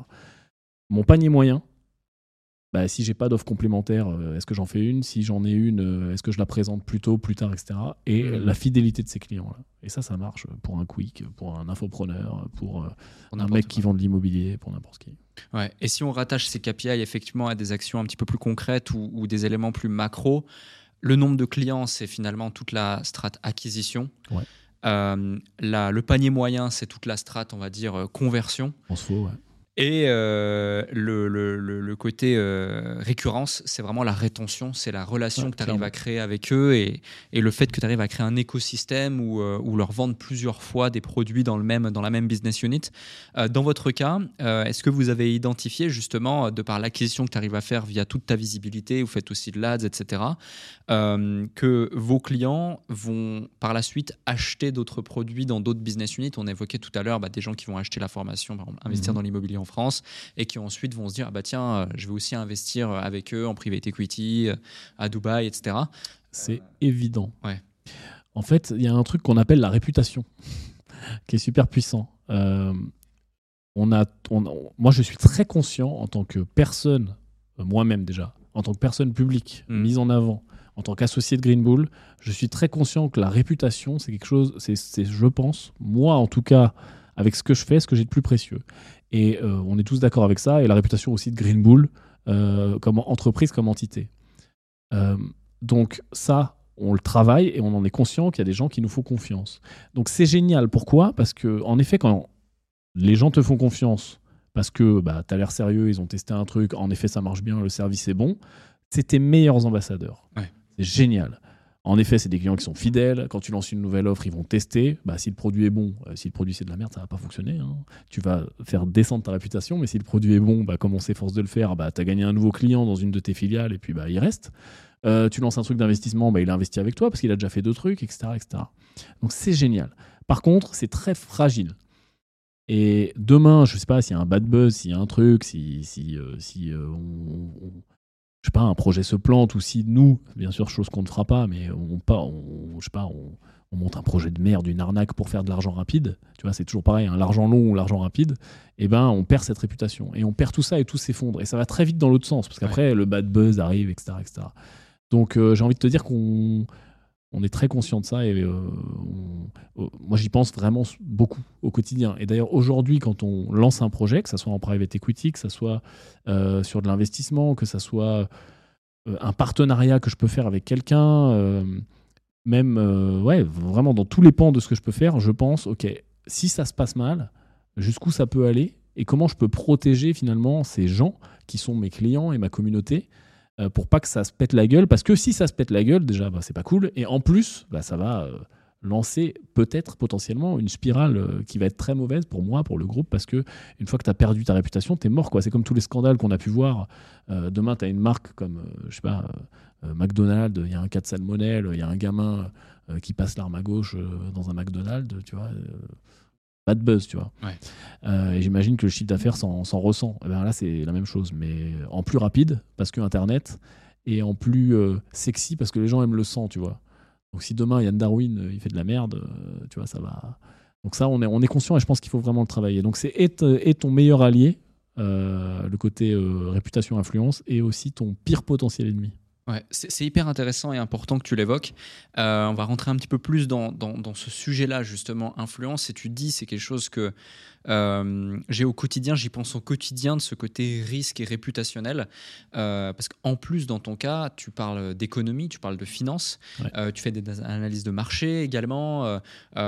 et les gens qui suivent ton contenu, moi je le vois même autour de moi, c'est pas, c'est pas forcément des lapins de huit semaines, c'est des gens qui ont la tête bien faite, c'est des gens qui sont présents sur les marchés, c'est des gens qui vont donc investir, c'est des gens qui prennent des risques. Et pour autant, toi, tu dois avoir cette posture de recul, de c'est pas forcément un conseil en investissement financier. Euh, attention, n'investissez que de l'argent que vous pouvez vous permettre de perdre, etc., etc. Et réussir à durer sur ce marché de la finance, de l'économie, etc. Et, euh, et autres, euh, ça, ça, ça, ça nécessite un certain recul, ça Ouais. nécessite une réelle maîtrise aussi. Euh, et la création de contenu, ça prend déjà beaucoup de temps et beaucoup d'énergie. Euh, moi, je vois la, la typologie de vidéos que tu fais. je, je- je vois entre les lignes le travail aussi que ça doit représenter. Tu as une équipe derrière toi qui, qui te permet de, Tu fais tout tout seul. Ouais. Combien de temps ça te prend euh, par, par jour, par semaine de, de- de créer ce type de contenu? Parce que Les vidéos longues, tu veux parler, ouais, Ouais. une vid- les vidéos un peu longues d'analyse, etc. Ça me prend à peu près le double de temps de la vidéo à la préparer. Ok. J'écris pas les textes. Euh, comment je travaille un petit peu dans le détail, si tu veux, c'est que bon, j'ai un sujet, ok, donc par exemple un point de marché sur les cryptos, sur la hausse des taux, peu importe. Euh, bon, déjà moi, bah, je sais ce que je veux dire. Mhm. Et après, j'ai une grosse phase de recherche parce que j'ai tout le temps des graphes à montrer, il y a tout le temps des stats qu'il faut mettre à jour, etc. C'est surtout cette phase de recherche qui me prend à peu près le double de- du temps de la vidéo. Et au fur et à mesure de la phase de recherche, bah, je trouve un nouveau truc, je me dis, ah, ça c'est intéressant pour eux, donc tac, ça me fait un peu changer mon plan. Et une fois que j'ai mon plan plus ce que je veux montrer, bah, je tourne. Et je scripte pas. Heureusement, bah, si je scripte, je suis mort. hein. Ouais. Ah, si je scripte, c'est c'est 10 heures par vidéo, c'est impossible. Je fais une vidéo, des fois, je fais des vidéos d'une heure trente, tu peux pas scripter ça, pas, Ouais, tu peux pas scripter ça. c'est pas possible. C'est impossible et ça perdrait euh, ce, ce naturel. Ce... Ouais, bah, je le fais un peu comme un, un prof à la fac donnerait un cours, tu vois. C'est-à-dire qu'il connaît son sujet, ouais, il sait ce qu'il il connaît son plan, il a des trucs à montrer, et puis il y va, quoi. Et est-ce qu'à un tel niveau de visibilité, typiquement, tu parlais avant de ton pôle juridique, euh, Ouais. est-ce que des fois, il t'arrive de devoir justement valider auprès de ton pôle juridique certains types de vidéos, certains types de contenus, pas? Non? Ok. Donc vraiment, c'est euh, tu partages du contenu euh, tel que tu as envie Ouais. de le partager. Après, moi, mon positionnement, il est pas trop débutant. Tu Mm. vois, c'est-à-dire que vu que je vais un peu dans le détail et que, euh, et que voilà, je suis assez exigeant avec les sujets, la façon de les aborder et le niveau de granularité où on va, tu vois, on est pas, on, on reste pas en surface comme, comme plein de chaînes à faire de l'analyse, euh, à tirer trois traits et puis à dire voilà, ça peut monter ou ça peut descendre. Euh, moi, ce qui m'intéresse, c'est les mécanismes et que les gens les comprennent. Ouais. Euh, du coup, je m'adresse malgré moi moins à des débutants parce que quand tu tombes sur ma chaîne et que tu es un gros débutant néophyte, euh, pff, ça peut faire flipper, tu vois. Donc naturellement, si tu veux, il y a des gens un petit peu plus euh, élevés dans le niveau de ce dont je parle qui sont sur ma chaîne. Hmm. Donc ça, ça m'aide aussi un petit peu. Euh, mais euh, ouais, euh, il, faut, il faut faire gaffe et clairement, je, ne, je me tue à répéter. Je fais que ça de répéter dans toutes les vidéos. c'est vous qui appuyez sur le bouton, c'est votre argent, soyez pas bête, etc. Mais ça n'empêche pas que parfois, en fait, tu as une population de gens, je sais pas si c'est les plus jeunes ou si c'est les plus cons, qui, ne, qui ne lisent que les titres, tu vois. C'est-à-dire que euh, toi, tu mets un titre putaclic sur ta vidéo parce que forcément, euh, c'est le YouTube game, il faut mettre un titre où les gens cliquent. Mais as après 60 minutes de très grosses nuances, mais le mec, il a lu le titre et il a fait all-in. Et notamment, la population crypto est très comme ça.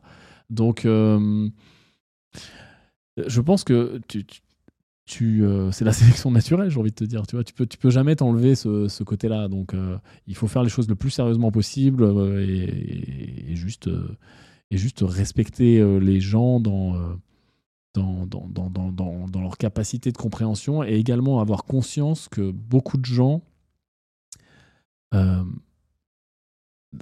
ont pas un niveau financier extrêmement important. Hmm. C'est-à-dire que euh, quand tu regardes les stats de la population, notamment française, parce que c'est beaucoup de ma communauté, euh, tu t'amuses à regarder, ok, un investisseur ou un, ou un mec lambda de 40 ans, il a combien de côtés? Euh, Est-ce qu'il investit Est-ce qu'il investit pas? Il a combien sur un livret? Est-ce qu'il a un truc en banque? Est-ce qu'il a une assurance vie? Et tu te rends compte que pour la majorité des gens, c'est pas grand-chose. Ouais. Mais ces gens-là aussi, souvent, sont des gens qui veulent investir. Euh, mais souvent, bah, ils sont un peu dans le syndrome de vouloir faire des grands all-in parce que si, quand t'as pas énormément, admettons, je vais investir euh, 10 000 euros, Hmm. bah, il me faut un sacré rendement pour que ça commence à faire des vrais trucs. Quoi. Dire, tu vois, euh, 10% de 10 000 euros, ça me fait 1000 euros à la fin de l'année, je suis très content, mais ça va pas changer ma vie, tu vois. Donc c'est aussi, paradoxalement, les gens qui ont un peu le moins de capacité d'investissement, qui sont souvent, pas tout le temps, mais les plus têtes brûlées. Ouais. Et ça pose un vrai dilemme. Parce que toi, tu te dis, OK, euh, c'est ce qu'il faudrait faire, si tu veux, en termes de d'entrepreneur, tu vois. Toi, tu te dis, OK, oui, il faut que je scale, il faut que j'aille vite, et oui, c'est ce qu'il faudrait faire. Mais d'un autre côté, bah, c'est pas ce qu'il faudrait faire, parce que euh, ça marche pas que quand tu gagnes, ça marche aussi quand tu perds. Et quand tu passes de, 8 000 de 10 000 à 8 000, pour le coup, là, ça fait, ça fait mal, quand t'as Mm. que 10 000. Donc, je suis toujours partagé, tu vois, entre... euh, et et je, je, suis toujours un peu sur des œufs avec euh, la communauté, et, et c'est assez difficile, mais bon, après, euh, c'est aussi, c'est aussi le jeu, et je pense qu'il n'y aura jamais de réponse sur ce qui est bien ou pas bien. Mais en tout cas, il faut que les gens se responsabilisent, il faut que les gens comprennent que on, passe pas de souvent, tu vois, regarde, et même nous, quand on était peut-être plus jeunes ou pas entrepreneurs, on voulait arriver à un, un certain niveau financier qui fait qu'on est plus à l'aise. Et les gens ne, ne veulent pas comprendre. Et plus ils sont au début de leur parcours et moins ils veulent comprendre que tu sais, cette courbe exponentielle qui fait comme ça, là, Ouais. elle tangente vachement longtemps en bas. Et puis après, bah, elle devient exponentielle et en effet, ça devient débile. Et c'est exactement pareil ce qui se, passe, ce qui se passe avec l'investissement, avec l'entrepreneuriat, avec tous, ces, tous ces, ces moyens de générer de l'argent. C'est-à-dire que si tu passes pas par cette période de tangente où il se passe rien, bah, il y a eu un problème. quoi. C'est-à-dire que soit mathématiquement, tu as fait des rendements qui sont impossibles ou qui sont à des écarts types de malades de la norme, ça veut dire que tu as eu une chance de cocu, hein, très clairement, ou tu as gagné au loto, ou euh, voilà, tu as été le meilleur entrepreneur du monde et tu as réussi un coup dès le début et bravo, tu n'as rien planté, tu vois, tu es le meilleur. Mais statistiquement, c'est pas ce qui se passe. La grande majorité des gens, ils se tapent cette tangente euh, super longue où il se passe rien, où ils apprennent, où euh, ah bah, ça monte un peu, ça descend, etc. Et il faut l'accepter. Et ça, ça dure franchement 10 ans, si ça se passe bien. Ouais. Et plein de néo-investisseurs se disent Ok, je vais ouvrir un PEA, je vais faire des cryptos, et puis demain, je, je te pète la lambeau. Hmm. Ouais, c'est vrai, c'est vraiment cette constance et cet effet composé qui va faire que derrière, tu vas pouvoir aller euh, Ouais. chercher des gros résultats, que ce soit dans l'entrepreneuriat comme dans l'investissement. Et, euh, et ça me permet de revenir euh, également sur, sur ton parcours parce que toi aussi, tu as pris du temps, justement, euh, entre ton premier investissement, le moment où euh, euh, derrière euh, ça, ça, scale et ça, ça a des beaux résultats. tu évoquais aussi le fait que euh, tu as créé plusieurs boîtes, des boîtes qui ont marché, d'autres pas marché, jusqu'à trouver le truc qui fait qu'ensuite tu as pu euh, t'envoler. Euh, Qu'est-ce qui a fait que tu as tenu? Euh, Qu'est-ce qui fait que vraiment tu avais cette, euh, cette envie, cette constance? Parce que a posteriori, tu vois, c'est comme quand on analyse euh, un trade un peu, on se dit euh, ah mais Yann, euh, forte personnalité, il sait créer du contenu, il sait vendre, il comprend, il a la tête bien faite, il voit comment ça fonctionne l'économie, le marché, l'entrepreneuriat, etc. C'est normal qu'il réussisse. Mais le Yann de 2011, euh, 2015, Il a rien de tout euh, ça. Il a rien de tout ça, tu Mhm. vois, à ce moment-là. Et du coup, les gens n'ont pas conscience de, de, de, de tout ça. Dans ton cas, qu'est-ce qui a fait que, que, que, que tu as tenu? C'est une bonne question. On s'introspecte dans ce podcast. Je pense que c'est d'avoir conscience du chemin dont je t'ai parlé avant. Parce que euh, moi, je lis pas mal de bouquins, notamment des biographies de mecs euh, que j'aime bien, d'entrepreneurs, etc. Et je me rends compte que souvent, la constante des mecs qui réussissent, justement, c'est ça. C'est de se planter, euh, de continuer, de lancer un autre projet, c'est pas si grave. Oh, bah, j'ai perdu tout mon argent, bah vas-y, on continue. Et d'avoir un peu ce côté à l'épreuve des balles, tu vois. De se dire, euh, bon, attends, ça fait mal, attends, je me pose là trois semaines et puis on fait autre chose. Et du coup, de savoir que ça existe et que d'autres y arrivent, bah forcément, je me suis dit, bah moi aussi, je peux y arriver, quoi. Donc je pense que c'est beaucoup ça. Et après, euh, c'est pas non plus quelque chose. Bien sûr, quand je prends une, une gamelle, ça me fait chier comme tout le monde, mais c'est pas non plus quelque chose où je me force, tu vois. C'est-à-dire que dans mon état d'esprit, euh, une vie, c'est pas déjà c'est court, ça va vite, et c'est pas un truc tout tracé. Moi, je me rappelle et je me rappellerai toujours, ça m'a marqué d'un de mes collègues quand j'étais pompier à la machine à café, tu sais, le matin, on discute, etc. Qui dit un, truc genre. euh, parce qu'on, bon, comme dans tous les corps de métier, on se plaint d'un truc qui marche pas, tu sais, genre les, les chefs, le camion, je sais plus de quoi on se plaint, on se plaint comme d'hab, comme tout le monde. Et un qui dit Ah, c'est bon, les gars, on est mieux ici qu'à l'usine, tu vois. Et ce truc-là, on est mieux ici qu'à l'usine, moi, il m'a plombé, je sais pas. Il est resté gravé dans mon cerveau parce que je me suis dit, donc, lui, en fait, pour ce gars-là, euh, le fait qu'il y ait un truc qui marche pas bien, je sais plus quoi, on s'en fout, c'est pas grave parce qu'on est mieux ici qu'à l'usine. Et j'ai- senti une espèce de fatalité, tu vois, dans le truc. de se dire oui, mais bon, euh, on est, je suis content de mon sort et je suis là jusqu'à la retraite, ça y est, c'est tracé, tu vois. Hmm. Et moi, j'ai jamais vu ma vie comme ça. Je pense qu'une vie, c'est juste, bah, euh, je fais ça, le temps que ça me plaît ou que ça m'excite, et puis après, je fais autre chose, tu vois. J'aimais bien, moi, mon métier de pompier, c'est cool, ça. Mais bon, déjà, euh, t'es payé au lance-pierre, donc c'est- très compliqué. Et puis, je savais pertinemment dès le début que j'irais pas jusqu'à la retraite. J'allais faire ça un moment, tu vois. Euh, je savais très bien quand j'ai commencé l'immobilier sur Clermont-Ferrand que j'allais pas continuer à faire de l'immobilier sur Clermont-Ferrand toute ma vie, tu vois. Euh, quand euh, j'ai déménagé à Nice, euh, que j'ai rejoint les autres associés de Green Bull, on a structuré le groupe. Je savais qu'on allait aller à l'étranger, etc. On en parlait déjà. Très vite, on a pris la décision de partir à Dubaï euh, et d'ouvrir une filiale, de commencer l'immobilier ici. Enfin, et je sais pas, c'est un peu naturel d'avoir euh, envie de vivre plusieurs vies. En fait, je pense que c'est ça. Hmm. Et en fait, c'est plein de gens n'osent pas vivre plusieurs vies. Dans Pourquoi? nos parents, tu vois, je sais pas moi, mes parents, euh, c'était pas ça, tu vois. C'est la, Ouais. le- le- la génération de nos parents, ou même plein de gens à qui je parle, même qui sont dans la même tranche d'âge que moi, ont un peu toujours le schéma bon, bah, tu vas à l'école, et puis tu fais des études, et puis après tes études, bah, ça te donne tel boulot, et puis ce, ce tel boulot, tu vas relativement rester dedans et un petit peu changer de boîte, tu vois. Hmm. Et euh, j'ai jamais eu ça, moi, euh, je sais pas. Et euh, outre euh, les éventuelles biographies ou livres que tu as pu lire, est-ce qu'il y a eu des influences spécifiques qui ont fait la personne que tu es aujourd'hui, l'identité que, que tu as aujourd'hui, et, qui plus est que tu avais même lorsque tu étais encore en caserne, visiblement, euh, par rapport à ton cercle d'influence, ton entourage, ton environnement? On se psychanalyse encore. Bah, je pense que ça vient de mon éducation, tout simplement. C'est-à-dire que moi, j'ai un père qui m'a toujours montré qu'on pouvait faire ce qu'on veut. Enfin, genre, il m'a. Comment expliquer ça? Mais sans pression, tu vois, il m'a juste dit euh, tiens, euh, basket, vas-y, fais du basket. Ah, tu veux faire du tir à l'arc? Vas-y, fais du tir à l'arc. Ah, tiens, viens, on va voir ce truc-là. Ah, tu veux faire de l'avion? Tu veux piloter? Vas-y, pilote. Là, moi, j'ai commencé à piloter un avion à 14 ans, tu vois Ok. à 15 ans, euh, parce que euh, comment ça marche en France très rapidement, on peut apprendre à piloter dans ces âges-là, et à partir de 15 ans, ce qui est une bizarrerie, hein, on peut être ce qu'on appelle lâché, c'est-à-dire qu'on pilote tout seul, c'est-à-dire qu'on a un certain nombre d'heures de vol, à peu près 20-25 à cet âge-là, on apprend vite, au bout de 20-25 heures, ton instructeur, il te dit, allez, champion, dégage. Et tu as le droit de rester dans un périmètre relativement proche du terrain où tu voles, mais tu peux voler tout seul, machin, on appelle ça le lâcher, après tu peux passer un certain nombre de brevets. Et tu vois, donc à 15 ans, moi, je volais tout seul dans un avion. Donc peut-être que aussi, tu vois, d'avoir cette chance, mon père me dit, vas-y, va faire de l'avion, je te regarde. Euh, ça m'a aussi montré qu'il était possible de faire des trucs de fou. Parce que là, euh, je sais pas, je trouve que c'est une belle école. Euh, euh, tous ceux qui veulent se lancer, peut-être d'apprendre à piloter, faites-le.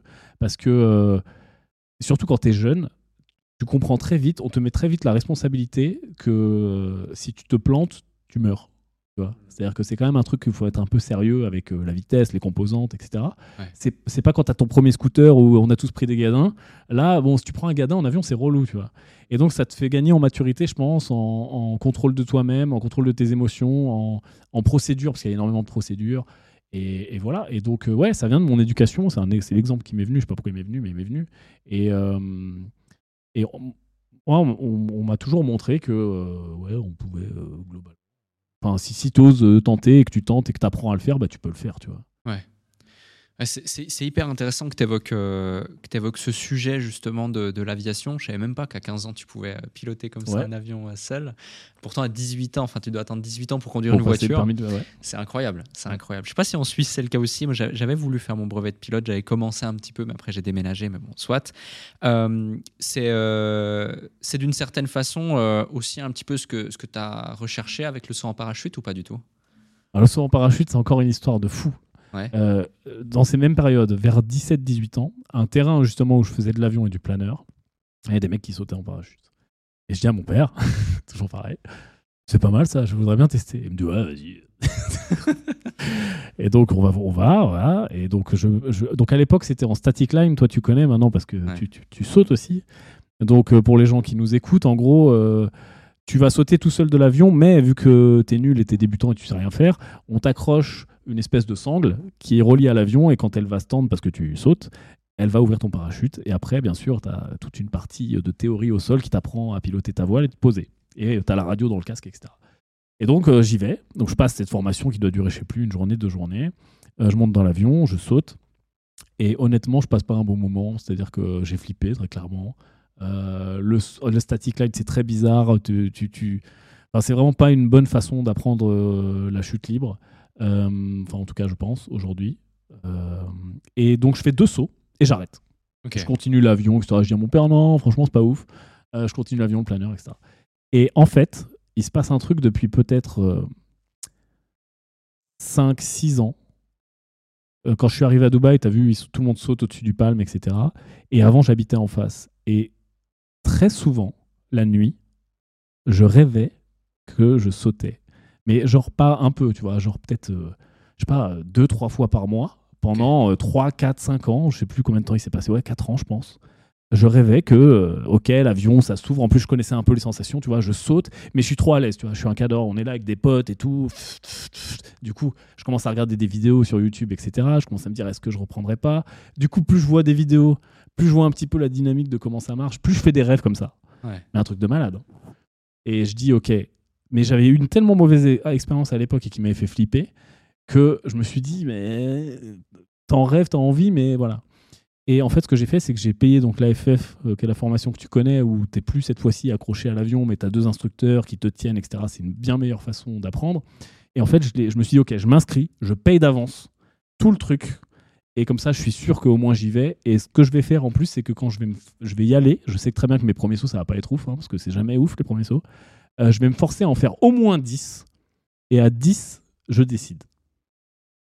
Et les premiers, comme tout le monde, ça a, pas été, euh, ça a été compliqué. Euh, mais j'en ai fait 10 en genre 2 ou 3 jours Ouais. pour vraiment enchaîner. Et à 10, j'ai dit OK, je stick jusqu'à 25. Parce que je commence à avoir un peu des sensations un peu mieux. Je me chie encore dessus, mais je stick jusqu'à 25. Et euh, arrivé vers ouais, 23-25, j'ai dit allez, c'est bon. Là, c'est vraiment cool. La tête est piquée. Ouais, ouais. Aujourd'hui, tu es à plus de 200. 200, ouais, 200 et quelques. ouais. Excellent. Et aujourd'hui, c'est comme dans mes rêves. Genre, Ouais. Trop cool. C'est à combien? C'est à 1000 ou 10 000 que tu peux sauter au-dessus de la palme? C'est alors si t'as été si t'as fait ton truc ici c'est 800 Ah, et si 800, tu viens ok. de l'extérieur c'est 1000. Ah, 1000, ok, ouais, 1000. Ouais. Il me semblait que j'avais ce, ce- ce chiffre en tête. Euh, cette notion de, de kiff, de liberté euh, que tu ressens lorsque tu sautes, j'ai l'impression, j'ai le sentiment aussi avec ce que tu nous expliques depuis, euh, depuis ces deux heures et, et ces quelques années aussi que- que- qu'on se connaît et autres, euh, que c'est vraiment quelque chose d'important pour toi. Et même dans ta création de contenu, il me semble, parce qu'à un moment donné, euh, je t'ai vu faire, je sais plus, si c'était une vidéo ou une story où tu évoquais le fait que euh, tu te recherchais. Ouais, j'ai fait une crise existentielle. Ouais, t'en avais marre un peu Ouais, de, créer du contenu. Euh, J'aimerais bien qu'on en parle parce que j'ai vécu la même chose. Euh, c'est pour ça que j'ai arrêté de créer du contenu pendant presque un an et demi. Je suis complètement sorti des réseaux sociaux, j'en avais marre. Et je suis revenu justement avec le podcast, euh, qui était beaucoup plus, euh, enfin quelque chose que j'apprécie énormément. Euh, qu'est-ce que qu'est-ce que tu as vécu? Qu'est-ce qui s'est passé concrètement? Et, comment tu t'en es sorti de cette crise existentielle? Parce que finalement, on pourrait se dire d'un œil extérieur, ce mec est à l'aise, à tout, il a des centaines de milliers de personnes qui l'écoutent, qui le suivent, qui l'adulent, qui l'adorent. Il a créé une communauté, il a su créer un business en plus derrière cette communauté. La confiance, le trust que cette communauté lui accorde est juste énorme. Il fait bien les choses. Et pourtant, euh, à, à presque ton ATH, si on veut, euh, tu, tu as, cette, crise de. de, Ouais. de- ouais. Je sais pas. Euh, en fait, quand tu as une communauté, ce qui est génial, c'est que tu as le côté où, en effet, bah, tu as des gens qui te soutiennent, mais tu as aussi une pression qui est assez Mhm. forte de ce que les gens attendent de toi. Et en fait, ce qui se passe, alors ça va être très euh, youtubeur centré, hein, mais euh, je suis désolé, hein, mais tu me poses la question. Hmm. En fait, j'ai vraiment fait une introspection. En fait, tu ne peux pas euh, satisfaire toute ta communauté. Pourquoi? Parce qu'il y a les gens qui sont là du début, qui disent que ça a changé, c'était mieux avant. Il y a les gens qui sont arrivés au milieu, qui se disent ouais, euh, ça évolue, ah, il y en a une partie qui aime bien, une partie qui aime pas. Il y a les gens qui viennent d'arriver, mais qui vu les dernières vidéos, qui sont pas les mêmes que tes premières ou inversement. Et en fait, bah, finalement, statistiquement, tu as toujours des gens qui sont très contents et des gens qui sont pas contents, ou des gens qui font la transition entre les deux. De, de content à plus content je m'en vais, ou de pas content à content, etc. Mais si c'était que ça, ça irait très bien. Sauf que les gens te le disent. Parce que c'est normal, il y a des commentaires, etc. Et donc, à longueur de journée, quand tu es un créateur de contenu, et notamment euh, comme moi, qui commence à avoir une taille significative sur les réseaux sociaux, tu reçois tous les jours, à longueur de journée des gens qui te font part de, leur, euh, de leurs euh, observations. Ce qui est tout à fait légitime en plus. Hmm. C'est-à-dire que je n'en veux même pas. Mais toi, en tant qu'être humain, parce que la journée, tu as des gens qui te disent Ouah, ça fracasse ce que tu fais, Ouah, c'est de la merde, ah, c'était mieux avant, ah, ta gueule, et, et, et plus quelques haters, etc. Et donc, forcément, bah, juste, c'est une pression, quoi. Ouais. Et euh, au bout d'un moment, t'en as plein le cul. Voilà. Ok. Voilà. Et, Et, c- c'est ça qui s'est passé. Et plus le fait de. euh, le YouTube game, c'est un peu chiant parce que si tu veux que ta chaîne fonctionne, et c'est quand même le but au bout d'un moment, c'est que les gens voient des choses. Ouais. Euh, et toi, en plus, si t'aimes bien faire ce que tu fais, t'as envie d'avoir plus de gens, et puis c'est- propre d'un entrepreneur, eh ben, faut que tu rentres un peu dans ce moule de euh, faire des vignettes putaclic, de faire des titres putaclic, de faire des sujets peut-être euh, que tu vas prioriser sur d'autres, mais parce que c'est la traîne du moment, ou euh, juste, le fait, juste le fait de contenter l'algo. De dire, bah tiens, si je sors pas de vidéo là, bah du coup, ma chaîne va baisser en visibilité, parce que ça marche comme ça aussi. Hmm. Donc, tu as, une notion de production obligatoire. Et ça, rajouté à tout ce que tu fais à côté en tant, en tant qu'entrepreneur, parce que moi, je suis pas youtubeur, tu vois, la chaîne YouTube, c'est pas mon métier. D'ailleurs, j'ai désactivé la, monétis- la monétisation, j'ai mis un screenshot l'autre fois, ça a fait rire les gens. J'ai enlevé les pubs des vidéos parce que je trouvais ça très chiant. Euh, mais même quand il y avait les pubs, ça me ça rapportait, enfin, ça me rapportait pas, ça rapportait à la boîte, je sais plus, euh, 12 000, 15 000 euros par an. C'est pas, c'est loin d'être mon activité. Moi, je fais ça en parallèle parce que ça m'apporte plein de choses bien et parce que j'aime ça, bien sûr. Mais euh, si je fais pas ça et que je bosse, c'est bien aussi, tu vois. Et donc tout ça mélangé, ben, euh, parfois tu, tu burn out, hein, clairement. hein. Moi, je, pff, j'ai burn out, ça m'a saoulé, tu vois. J'ai fait, vas-y. euh. Et là, j'ai euh, juste un petit peu réorienté. Je retrouve un peu mes marques. euh, je fais un peu moins de contenu qu'avant, mais je suis en train d'essayer des nouvelles choses. En fait, je cherche à m'amuser, tu vois. Tout simplement. Ouais. Et voilà. C'est super intéressant que tu, tu évoques ce point-là et euh, t'oses en parler ouvertement parce que euh, je pense que ça touche tout le monde et à une échelle, euh, à une échelle différente. Je te donne un exemple concret. Moi, je suivais beaucoup euh, McFly et Carlito. Bah oui, voilà, très bon exemple. Et tu vois, eux, pareil, ils ont fait une sorte de crise aussi liée à ça pendant Ouais. six mois plus de toute création de contenu. Là, ils sont revenus très récemment. Ils ont expliqué le pourquoi, du comment, comment ils ont structuré leurs équipes et comment aussi ils voient maintenant la création de contenu et comment d'autres créateurs de contenu comme Squeezie, qui avait aussi vécu ça à un moment donné, a pu les aider. Et eux, c'est différent. Eux, c'était justement cette pression. À en plus, devoir, eux, euh, c'est leur taf, taf tous les jours. c'est ça, Voilà, c'est ouais. ça. Nous encore que c'est juste un asset Ouais. qu'on utilise euh, dans le cadre de ça. Puis en plus, on aime euh, créer du contenu, mais on a moins cette pression euh, liée, liée à ça directement. Mais, mais eux, dans leur cas, effectivement, ils l'évoquent et c'est cette course aux millions de vues par vidéo, au contenu qui toujours plus loin, toujours plus fort, toujours Ouais. plus de vues. Et, euh, et c'est assez dingue et ça touche, euh, ça touche tout le monde. Et on peut vite tomber en fait dans des, euh, comment dirais-je, dans des sortes de, de mouvances comme ça, euh, à différentes échelles, sans s'en rendre compte, et rentrer dans un cercle vicieux qui est, qui est Bien assez sûr. négatif. Ouais. C'est euh, c'est bien d'en parler. Et justement, comment tu vois l'avenir de, de- de YouTube et de la création de contenu aujourd'hui sur ces plateformes où on voit que même par exemple TikTok évolue complètement, où à l'époque c'était euh, pour euh, plutôt des jeunes qui faisaient des danses ou des, des trucs comme ça. Aujourd'hui, on peut vraiment créer des business de A à Z et apporter beaucoup de valeur. Comment tu vois l'évolution de ces plateformes, sachant que fondamentalement aussi, même si vous faites, j'imagine, beaucoup d'acquisitions payantes, le côté organique pour la confiance qui est liée à cette communauté, c'est un, un super actif pour euh, l'ensemble du groupe. Bien sûr. Ah, De toute façon, les réseaux sociaux, ça a toujours été un, un actif de malade. Ouais. Tu nous fais des grands signes. Je suis trop près Le technicien nous fait des grands signes.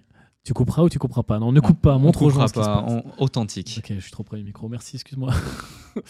Euh, je- il m'a perdu. Euh, oui, les réseaux sociaux, c'est clairement un actif. Ouais.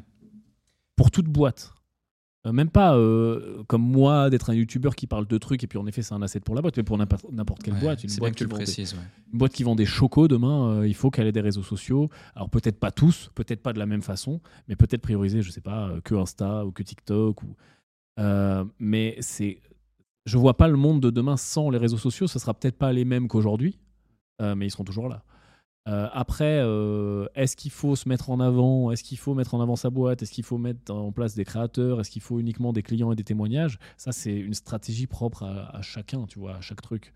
Euh, moi, c'est spécifique. Quand j'ai créé la chaîne, c'était juste pour partager autour de mes investissements. Et puis après, au bout d'un moment, ça a grossi. J'ai vu une opportunité business, etc., etc.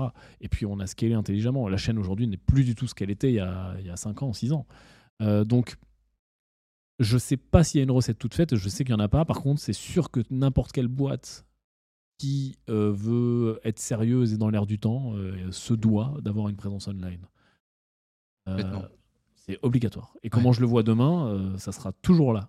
Quel sera le réseau social numéro un? Tout le monde dit TikTok. Euh, je suis pas sûr. Je sais pas. Ouais. En fait, YouTube est tellement puissant aujourd'hui. YouTube, c'est un truc de fou. YouTube est le deuxième moteur de recherche du monde après Google. Ouais. YouTube, c'est Google, tu vois.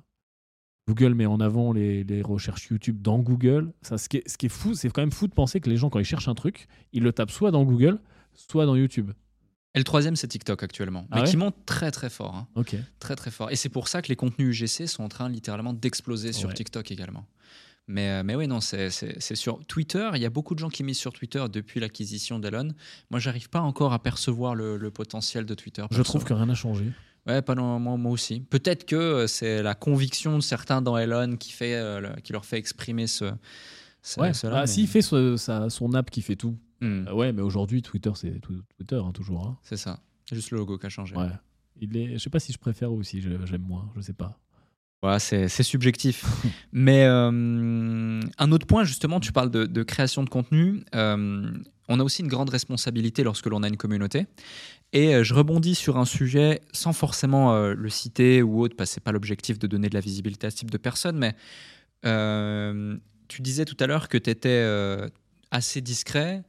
qui plus est, tu fais très attention à ce que tu dis. Même si tu parles d'économie et de finance, tu prends peu de risques.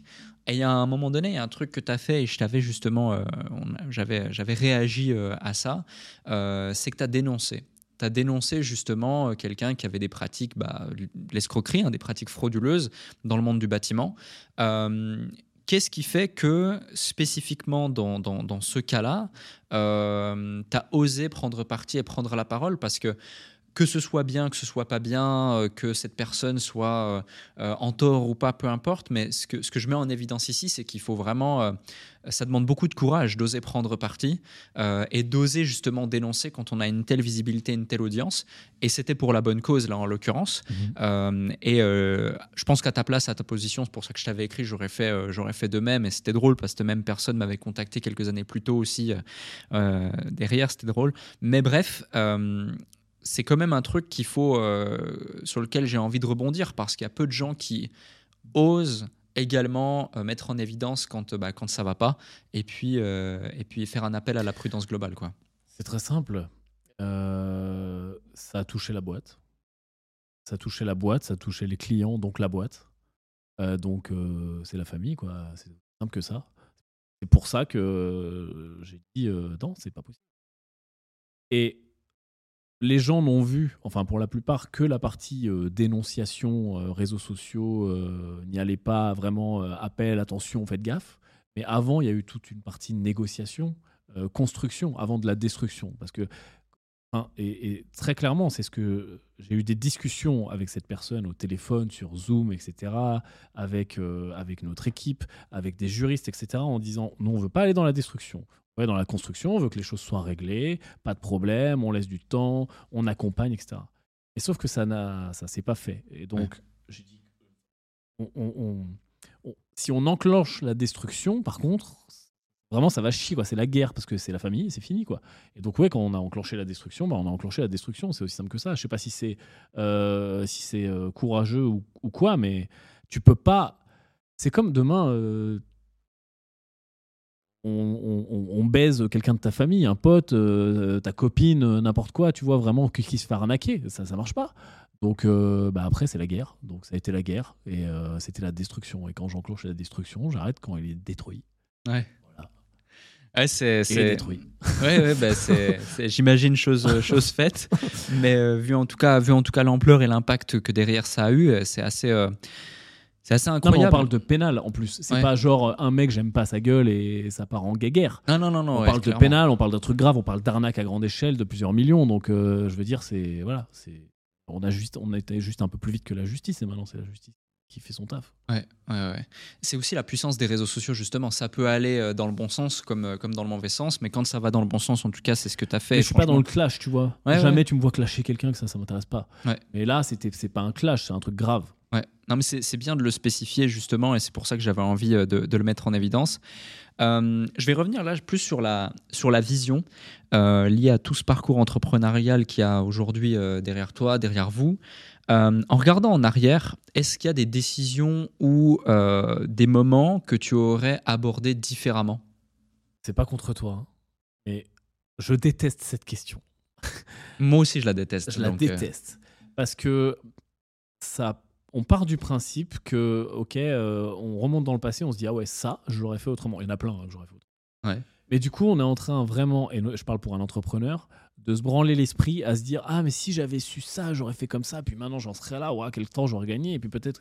Mais en fait, là, on est en train de jouer en démo dans le passé, Ouais. et pas de se dire, ok, aujourd'hui, paf, parce que pour l'instant, j'ai pas de machine à remonter dans le temps, on en est là. Mon jeu, c'est celui-là, avec toutes les erreurs que j'ai fait avant, qu'est-ce que je fais pour après et vraiment, je, pourrais te trouver plein d'exemples, mais euh, je pense pas que ça soit, je suis désolé, intéressant pour les gens d'avoir cet état d'esprit. mhm. De se dire, euh, regardons dans le passé, etc. Et quand bien même euh, les gens se diraient, euh, ah ouais, mais moi ça m'intéresse parce que du coup je vais pas faire les mêmes erreurs. Comme je disais en début d'épisode, euh, ça ne m'a pas empêché de savoir que grossir trop vite c'est une mauvaise idée, euh, ça m'a pas empêché de faire l'erreur. Euh, Il y a plein d'erreurs que, dont j'ai eu connaissance avant de les faire et je les ai quand même faites. Ouais. Donc je pense pas que jouer en démo ça fonctionne. Moi ce que je dirais aux gens c'est plutôt de prendre leur jeu actuel aussi mauvais qu'il puisse être. Euh, de j'ai pas d'argent, j'ai pas de travail, je suis au chômage, ok, ça c'est la photo. Arrête de te dire ouais mais je suis au chômage parce que ma copine elle m'a largué, j'ai fait une dépression, vas-y c'est bon. Ok, là la photo c'est ça. Et comment je vais dans le futur et comment je vais chercher l'étape d'après. Et je pense que c'est vraiment là-dessus qu'il faut se focaliser. Tout le reste est une perte de temps, en tout cas pour un mec qui va entreprendre. Hmm. Ouais, je suis d'accord avec toi, c'est pas non plus une question que j'apprécie en général, mais par contre ton élément de réponse, je l'aime beaucoup parce qu'il met en évidence le fait que tu fais partie de ceux qui ont un état d'esprit où tu continues à avancer et tu t'en fous du reste. Ouais. Et c'est ça en fait euh, la clé justement que les gens euh, peuvent retenir aussi, c'est qu'il y a deux typologies d'individus. Tu as ceux qui sont comme toi, comme moi, on avance et puis on on se prend pas trop la tête avec ce qui s'est passé dans le passé, éventuellement on en tire le leçon et puis on essaie de pas le répliquer. Euh, mais il y a beaucoup de gens qui restent du coup bloqués dans le passé. Voilà. Et, et- et- et la question sous-jacente qui peuvent se poser, c'est de quel type de personne, personnalité je, je fais partie Et si je fais partie de la deuxième type de personnalité, qu'est-ce que je peux faire pour euh, m'en défaire et enfin avancer Parce que finalement, tu restes paralysé et tu n'avances pas dans, dans- dans- dans ce cadre-là. quoi. Je sais pas. J'aimerais avoir la réponse, être un, gr- un grand psychologue, euh, psychanalyste, mais je l'ai pas. Euh, je pense que il y a une phrase qui dit, je sais pas si tu la connais. Euh, tu c'est non, c'est une petite histoire. C'est l'histoire d'un chien qui est assis sur un clou là. C'est quoi déjà cette histoire Ah, je connais pas cette Tu histoire. connais pas cette Ah, histoire? Ah putain. C'est deux mecs, ils sont, ils sont là, ils discutent. Et puis il y a un chien. Et le chien, il, il tortille du cul, tu vois. Il, a mal, tu vois. qu'il- Mais il reste assis, mais il tortille du cul comme ça. Et le gars, il dit Mais qu'est-ce qu'il a, ton chien? Il est con il- Qu'est-ce qui lui arrive? Il dit mais non, c'est rien, il est assis sur un clou. Et le gars, il dit Bah, il est con ton chien ou quoi? Pourquoi il est si fou assis sur un clou? Ah, mais s'il reste assis, c'est que ça fait pas assez mal. Et c'est exactement ça, en fait. Il y a plein de gens qui sont dans une situation qui leur déplaît, mais qui fait pas assez mal pour passer à l'action. Combien de fumeurs attendent d'avoir un cancer du, poumon pour arrêter de fumer? Combien de gens attendent de- d'être en burn-out pour démissionner?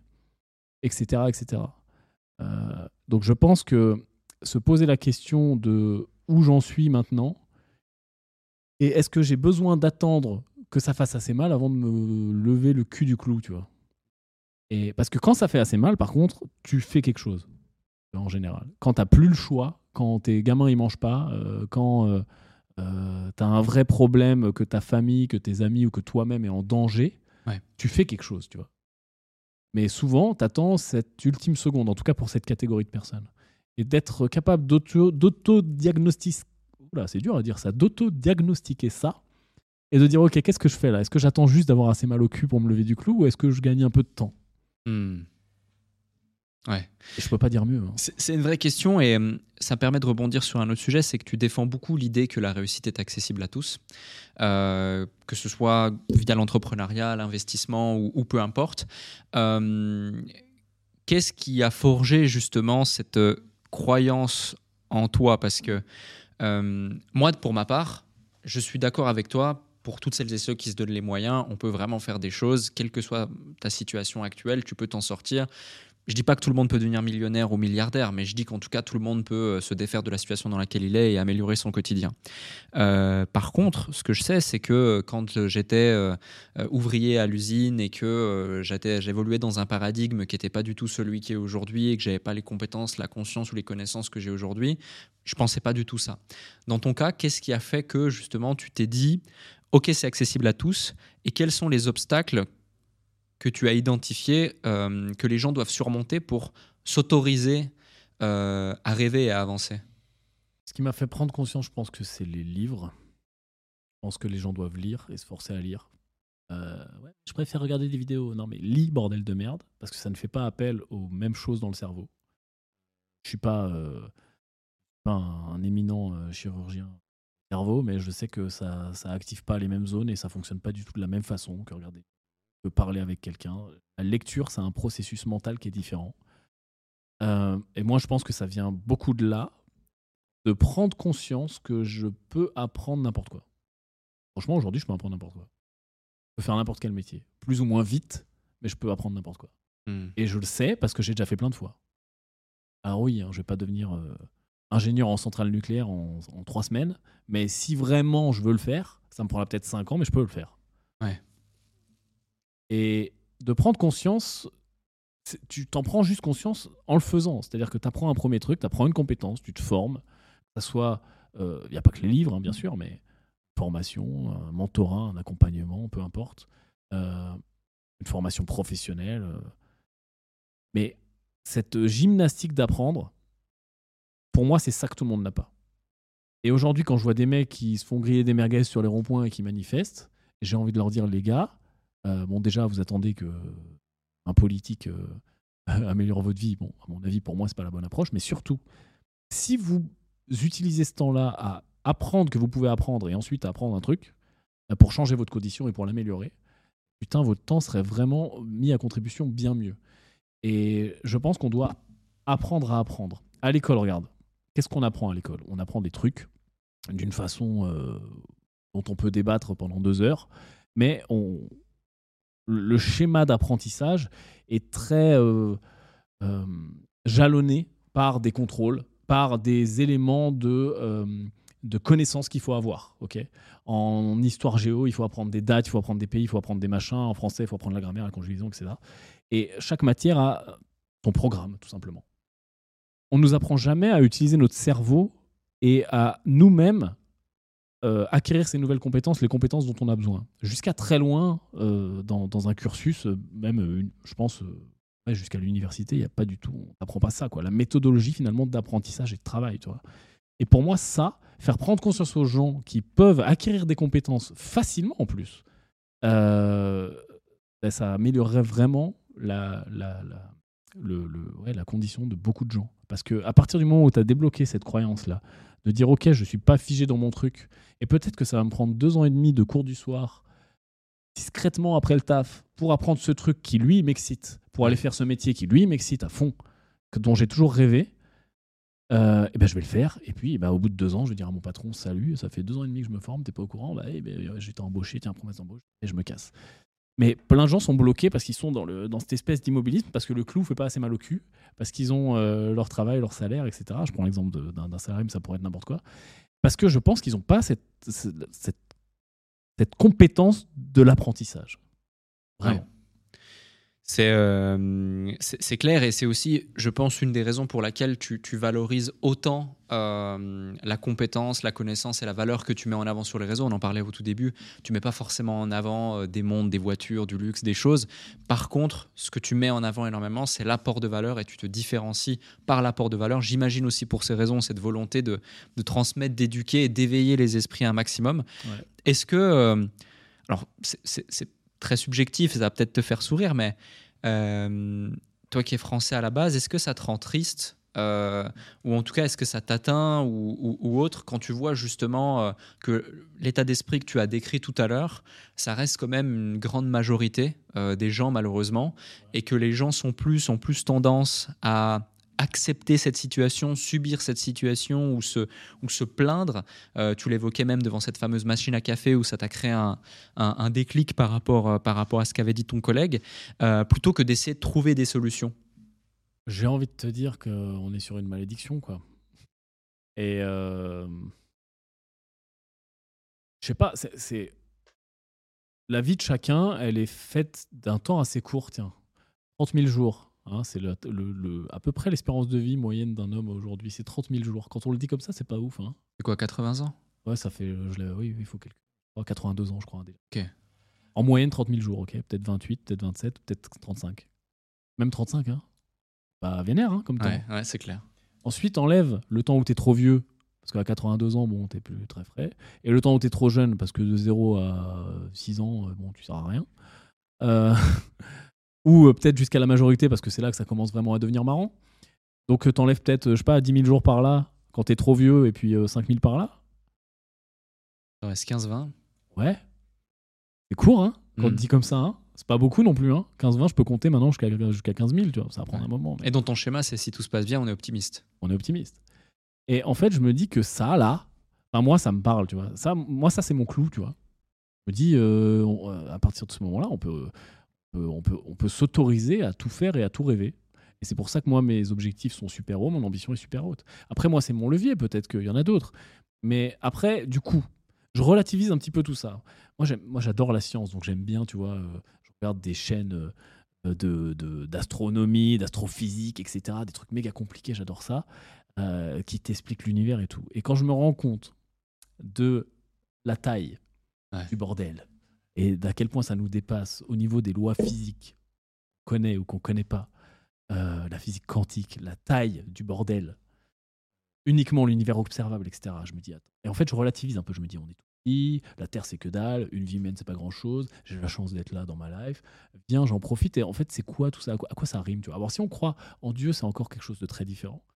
Mais je me dis à quoi ça rime tout ça? Et je me dis finalement, c'est un peu un jeu, tu vois. C'est un truc. euh, c'est soit j'y vais à fond et je joue le truc et euh, je peux me permettre finalement d'avoir de l'ambition, etc. Parce que à la fin, euh, tu vois.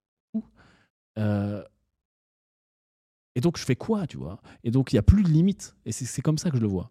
Et du coup, si quand je pousse cette réflexion, parfois, je deviens un peu un sale con, tu vois. Et je me dis, bah ouais, c'est un jeu vidéo, et puis il y a des dominés, et puis il y a des dominants, et puis il y a des gens, bah, je sais pas, ça leur fait pas assez mal, ou ils sont pas les capacités, ou alors j'en sais rien, et puis je m'en fous, tu vois. C'est-à-dire que.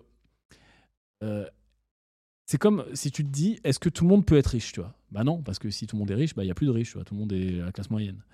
Et je pense que dans toutes les sociétés humaines, il y a toujours eu des hiérarchisations qui se sont mises en place. Est-ce que c'est bien, pas bien, je sais pas.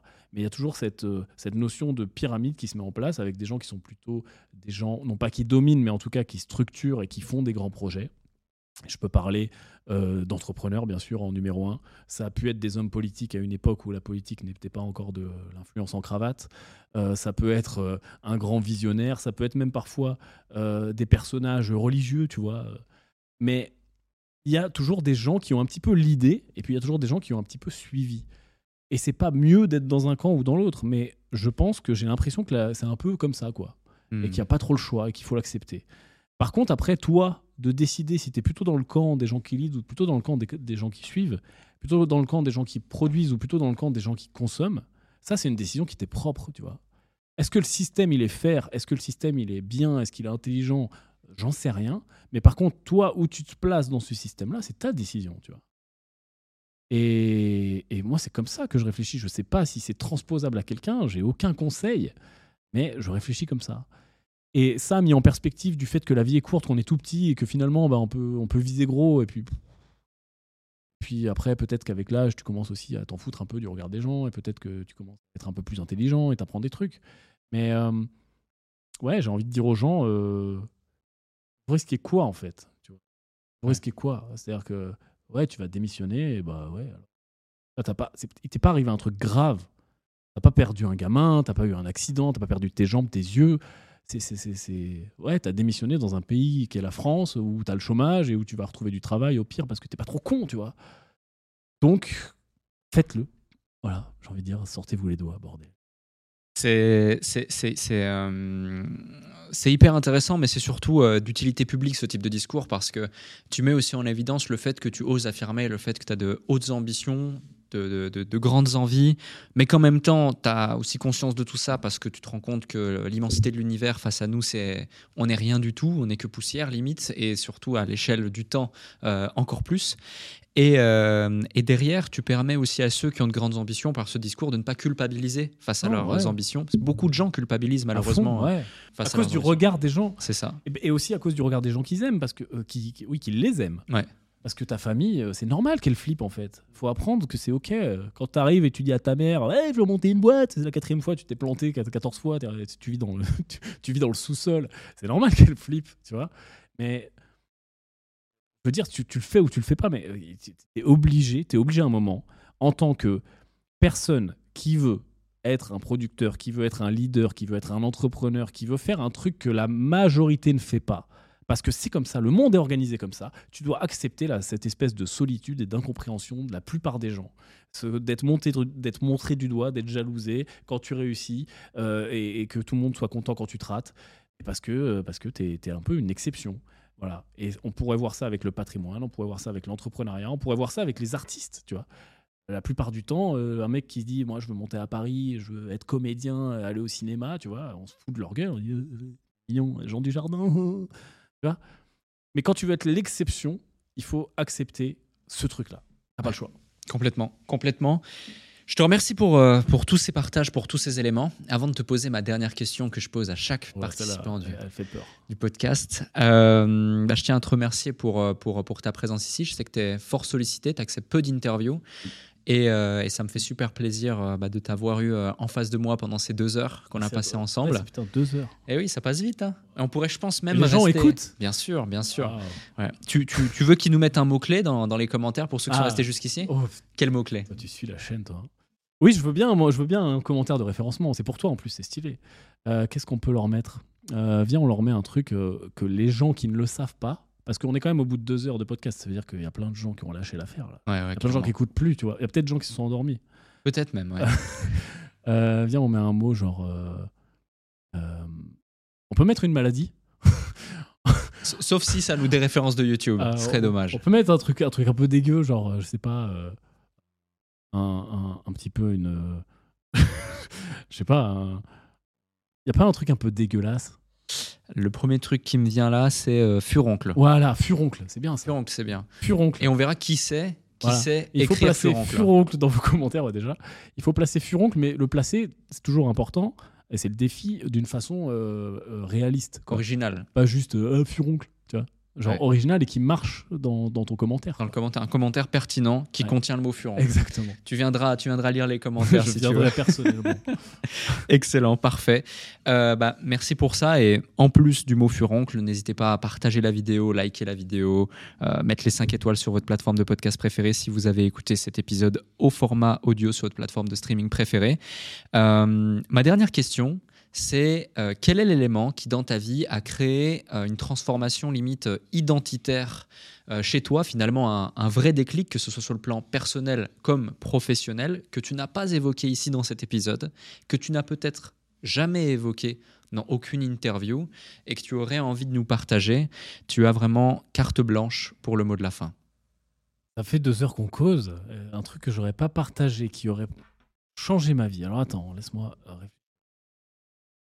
Euh, Tu veux quoi? Tu veux un truc perso? Tu veux un truc pro? Tu veux un truc d'entrepreneuriat? Tu me rends pas compte. Ce qui te, ce qui te stimule à l'idée de le partager et euh, laisser ta, ta signature sur le podcast.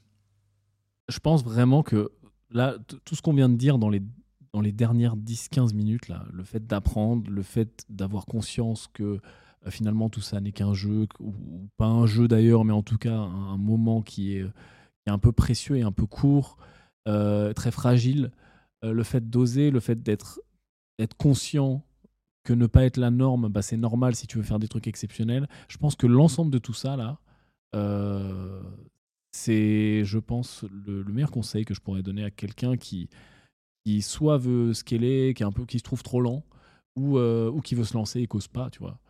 C'est-à-dire que il y a, y a une y a une, une phrase, euh, je sais pas pourquoi elle me vient maintenant, mais et attends, je vais te faire une citation. T'es pas prêt? Qui c'est qui a dit ça?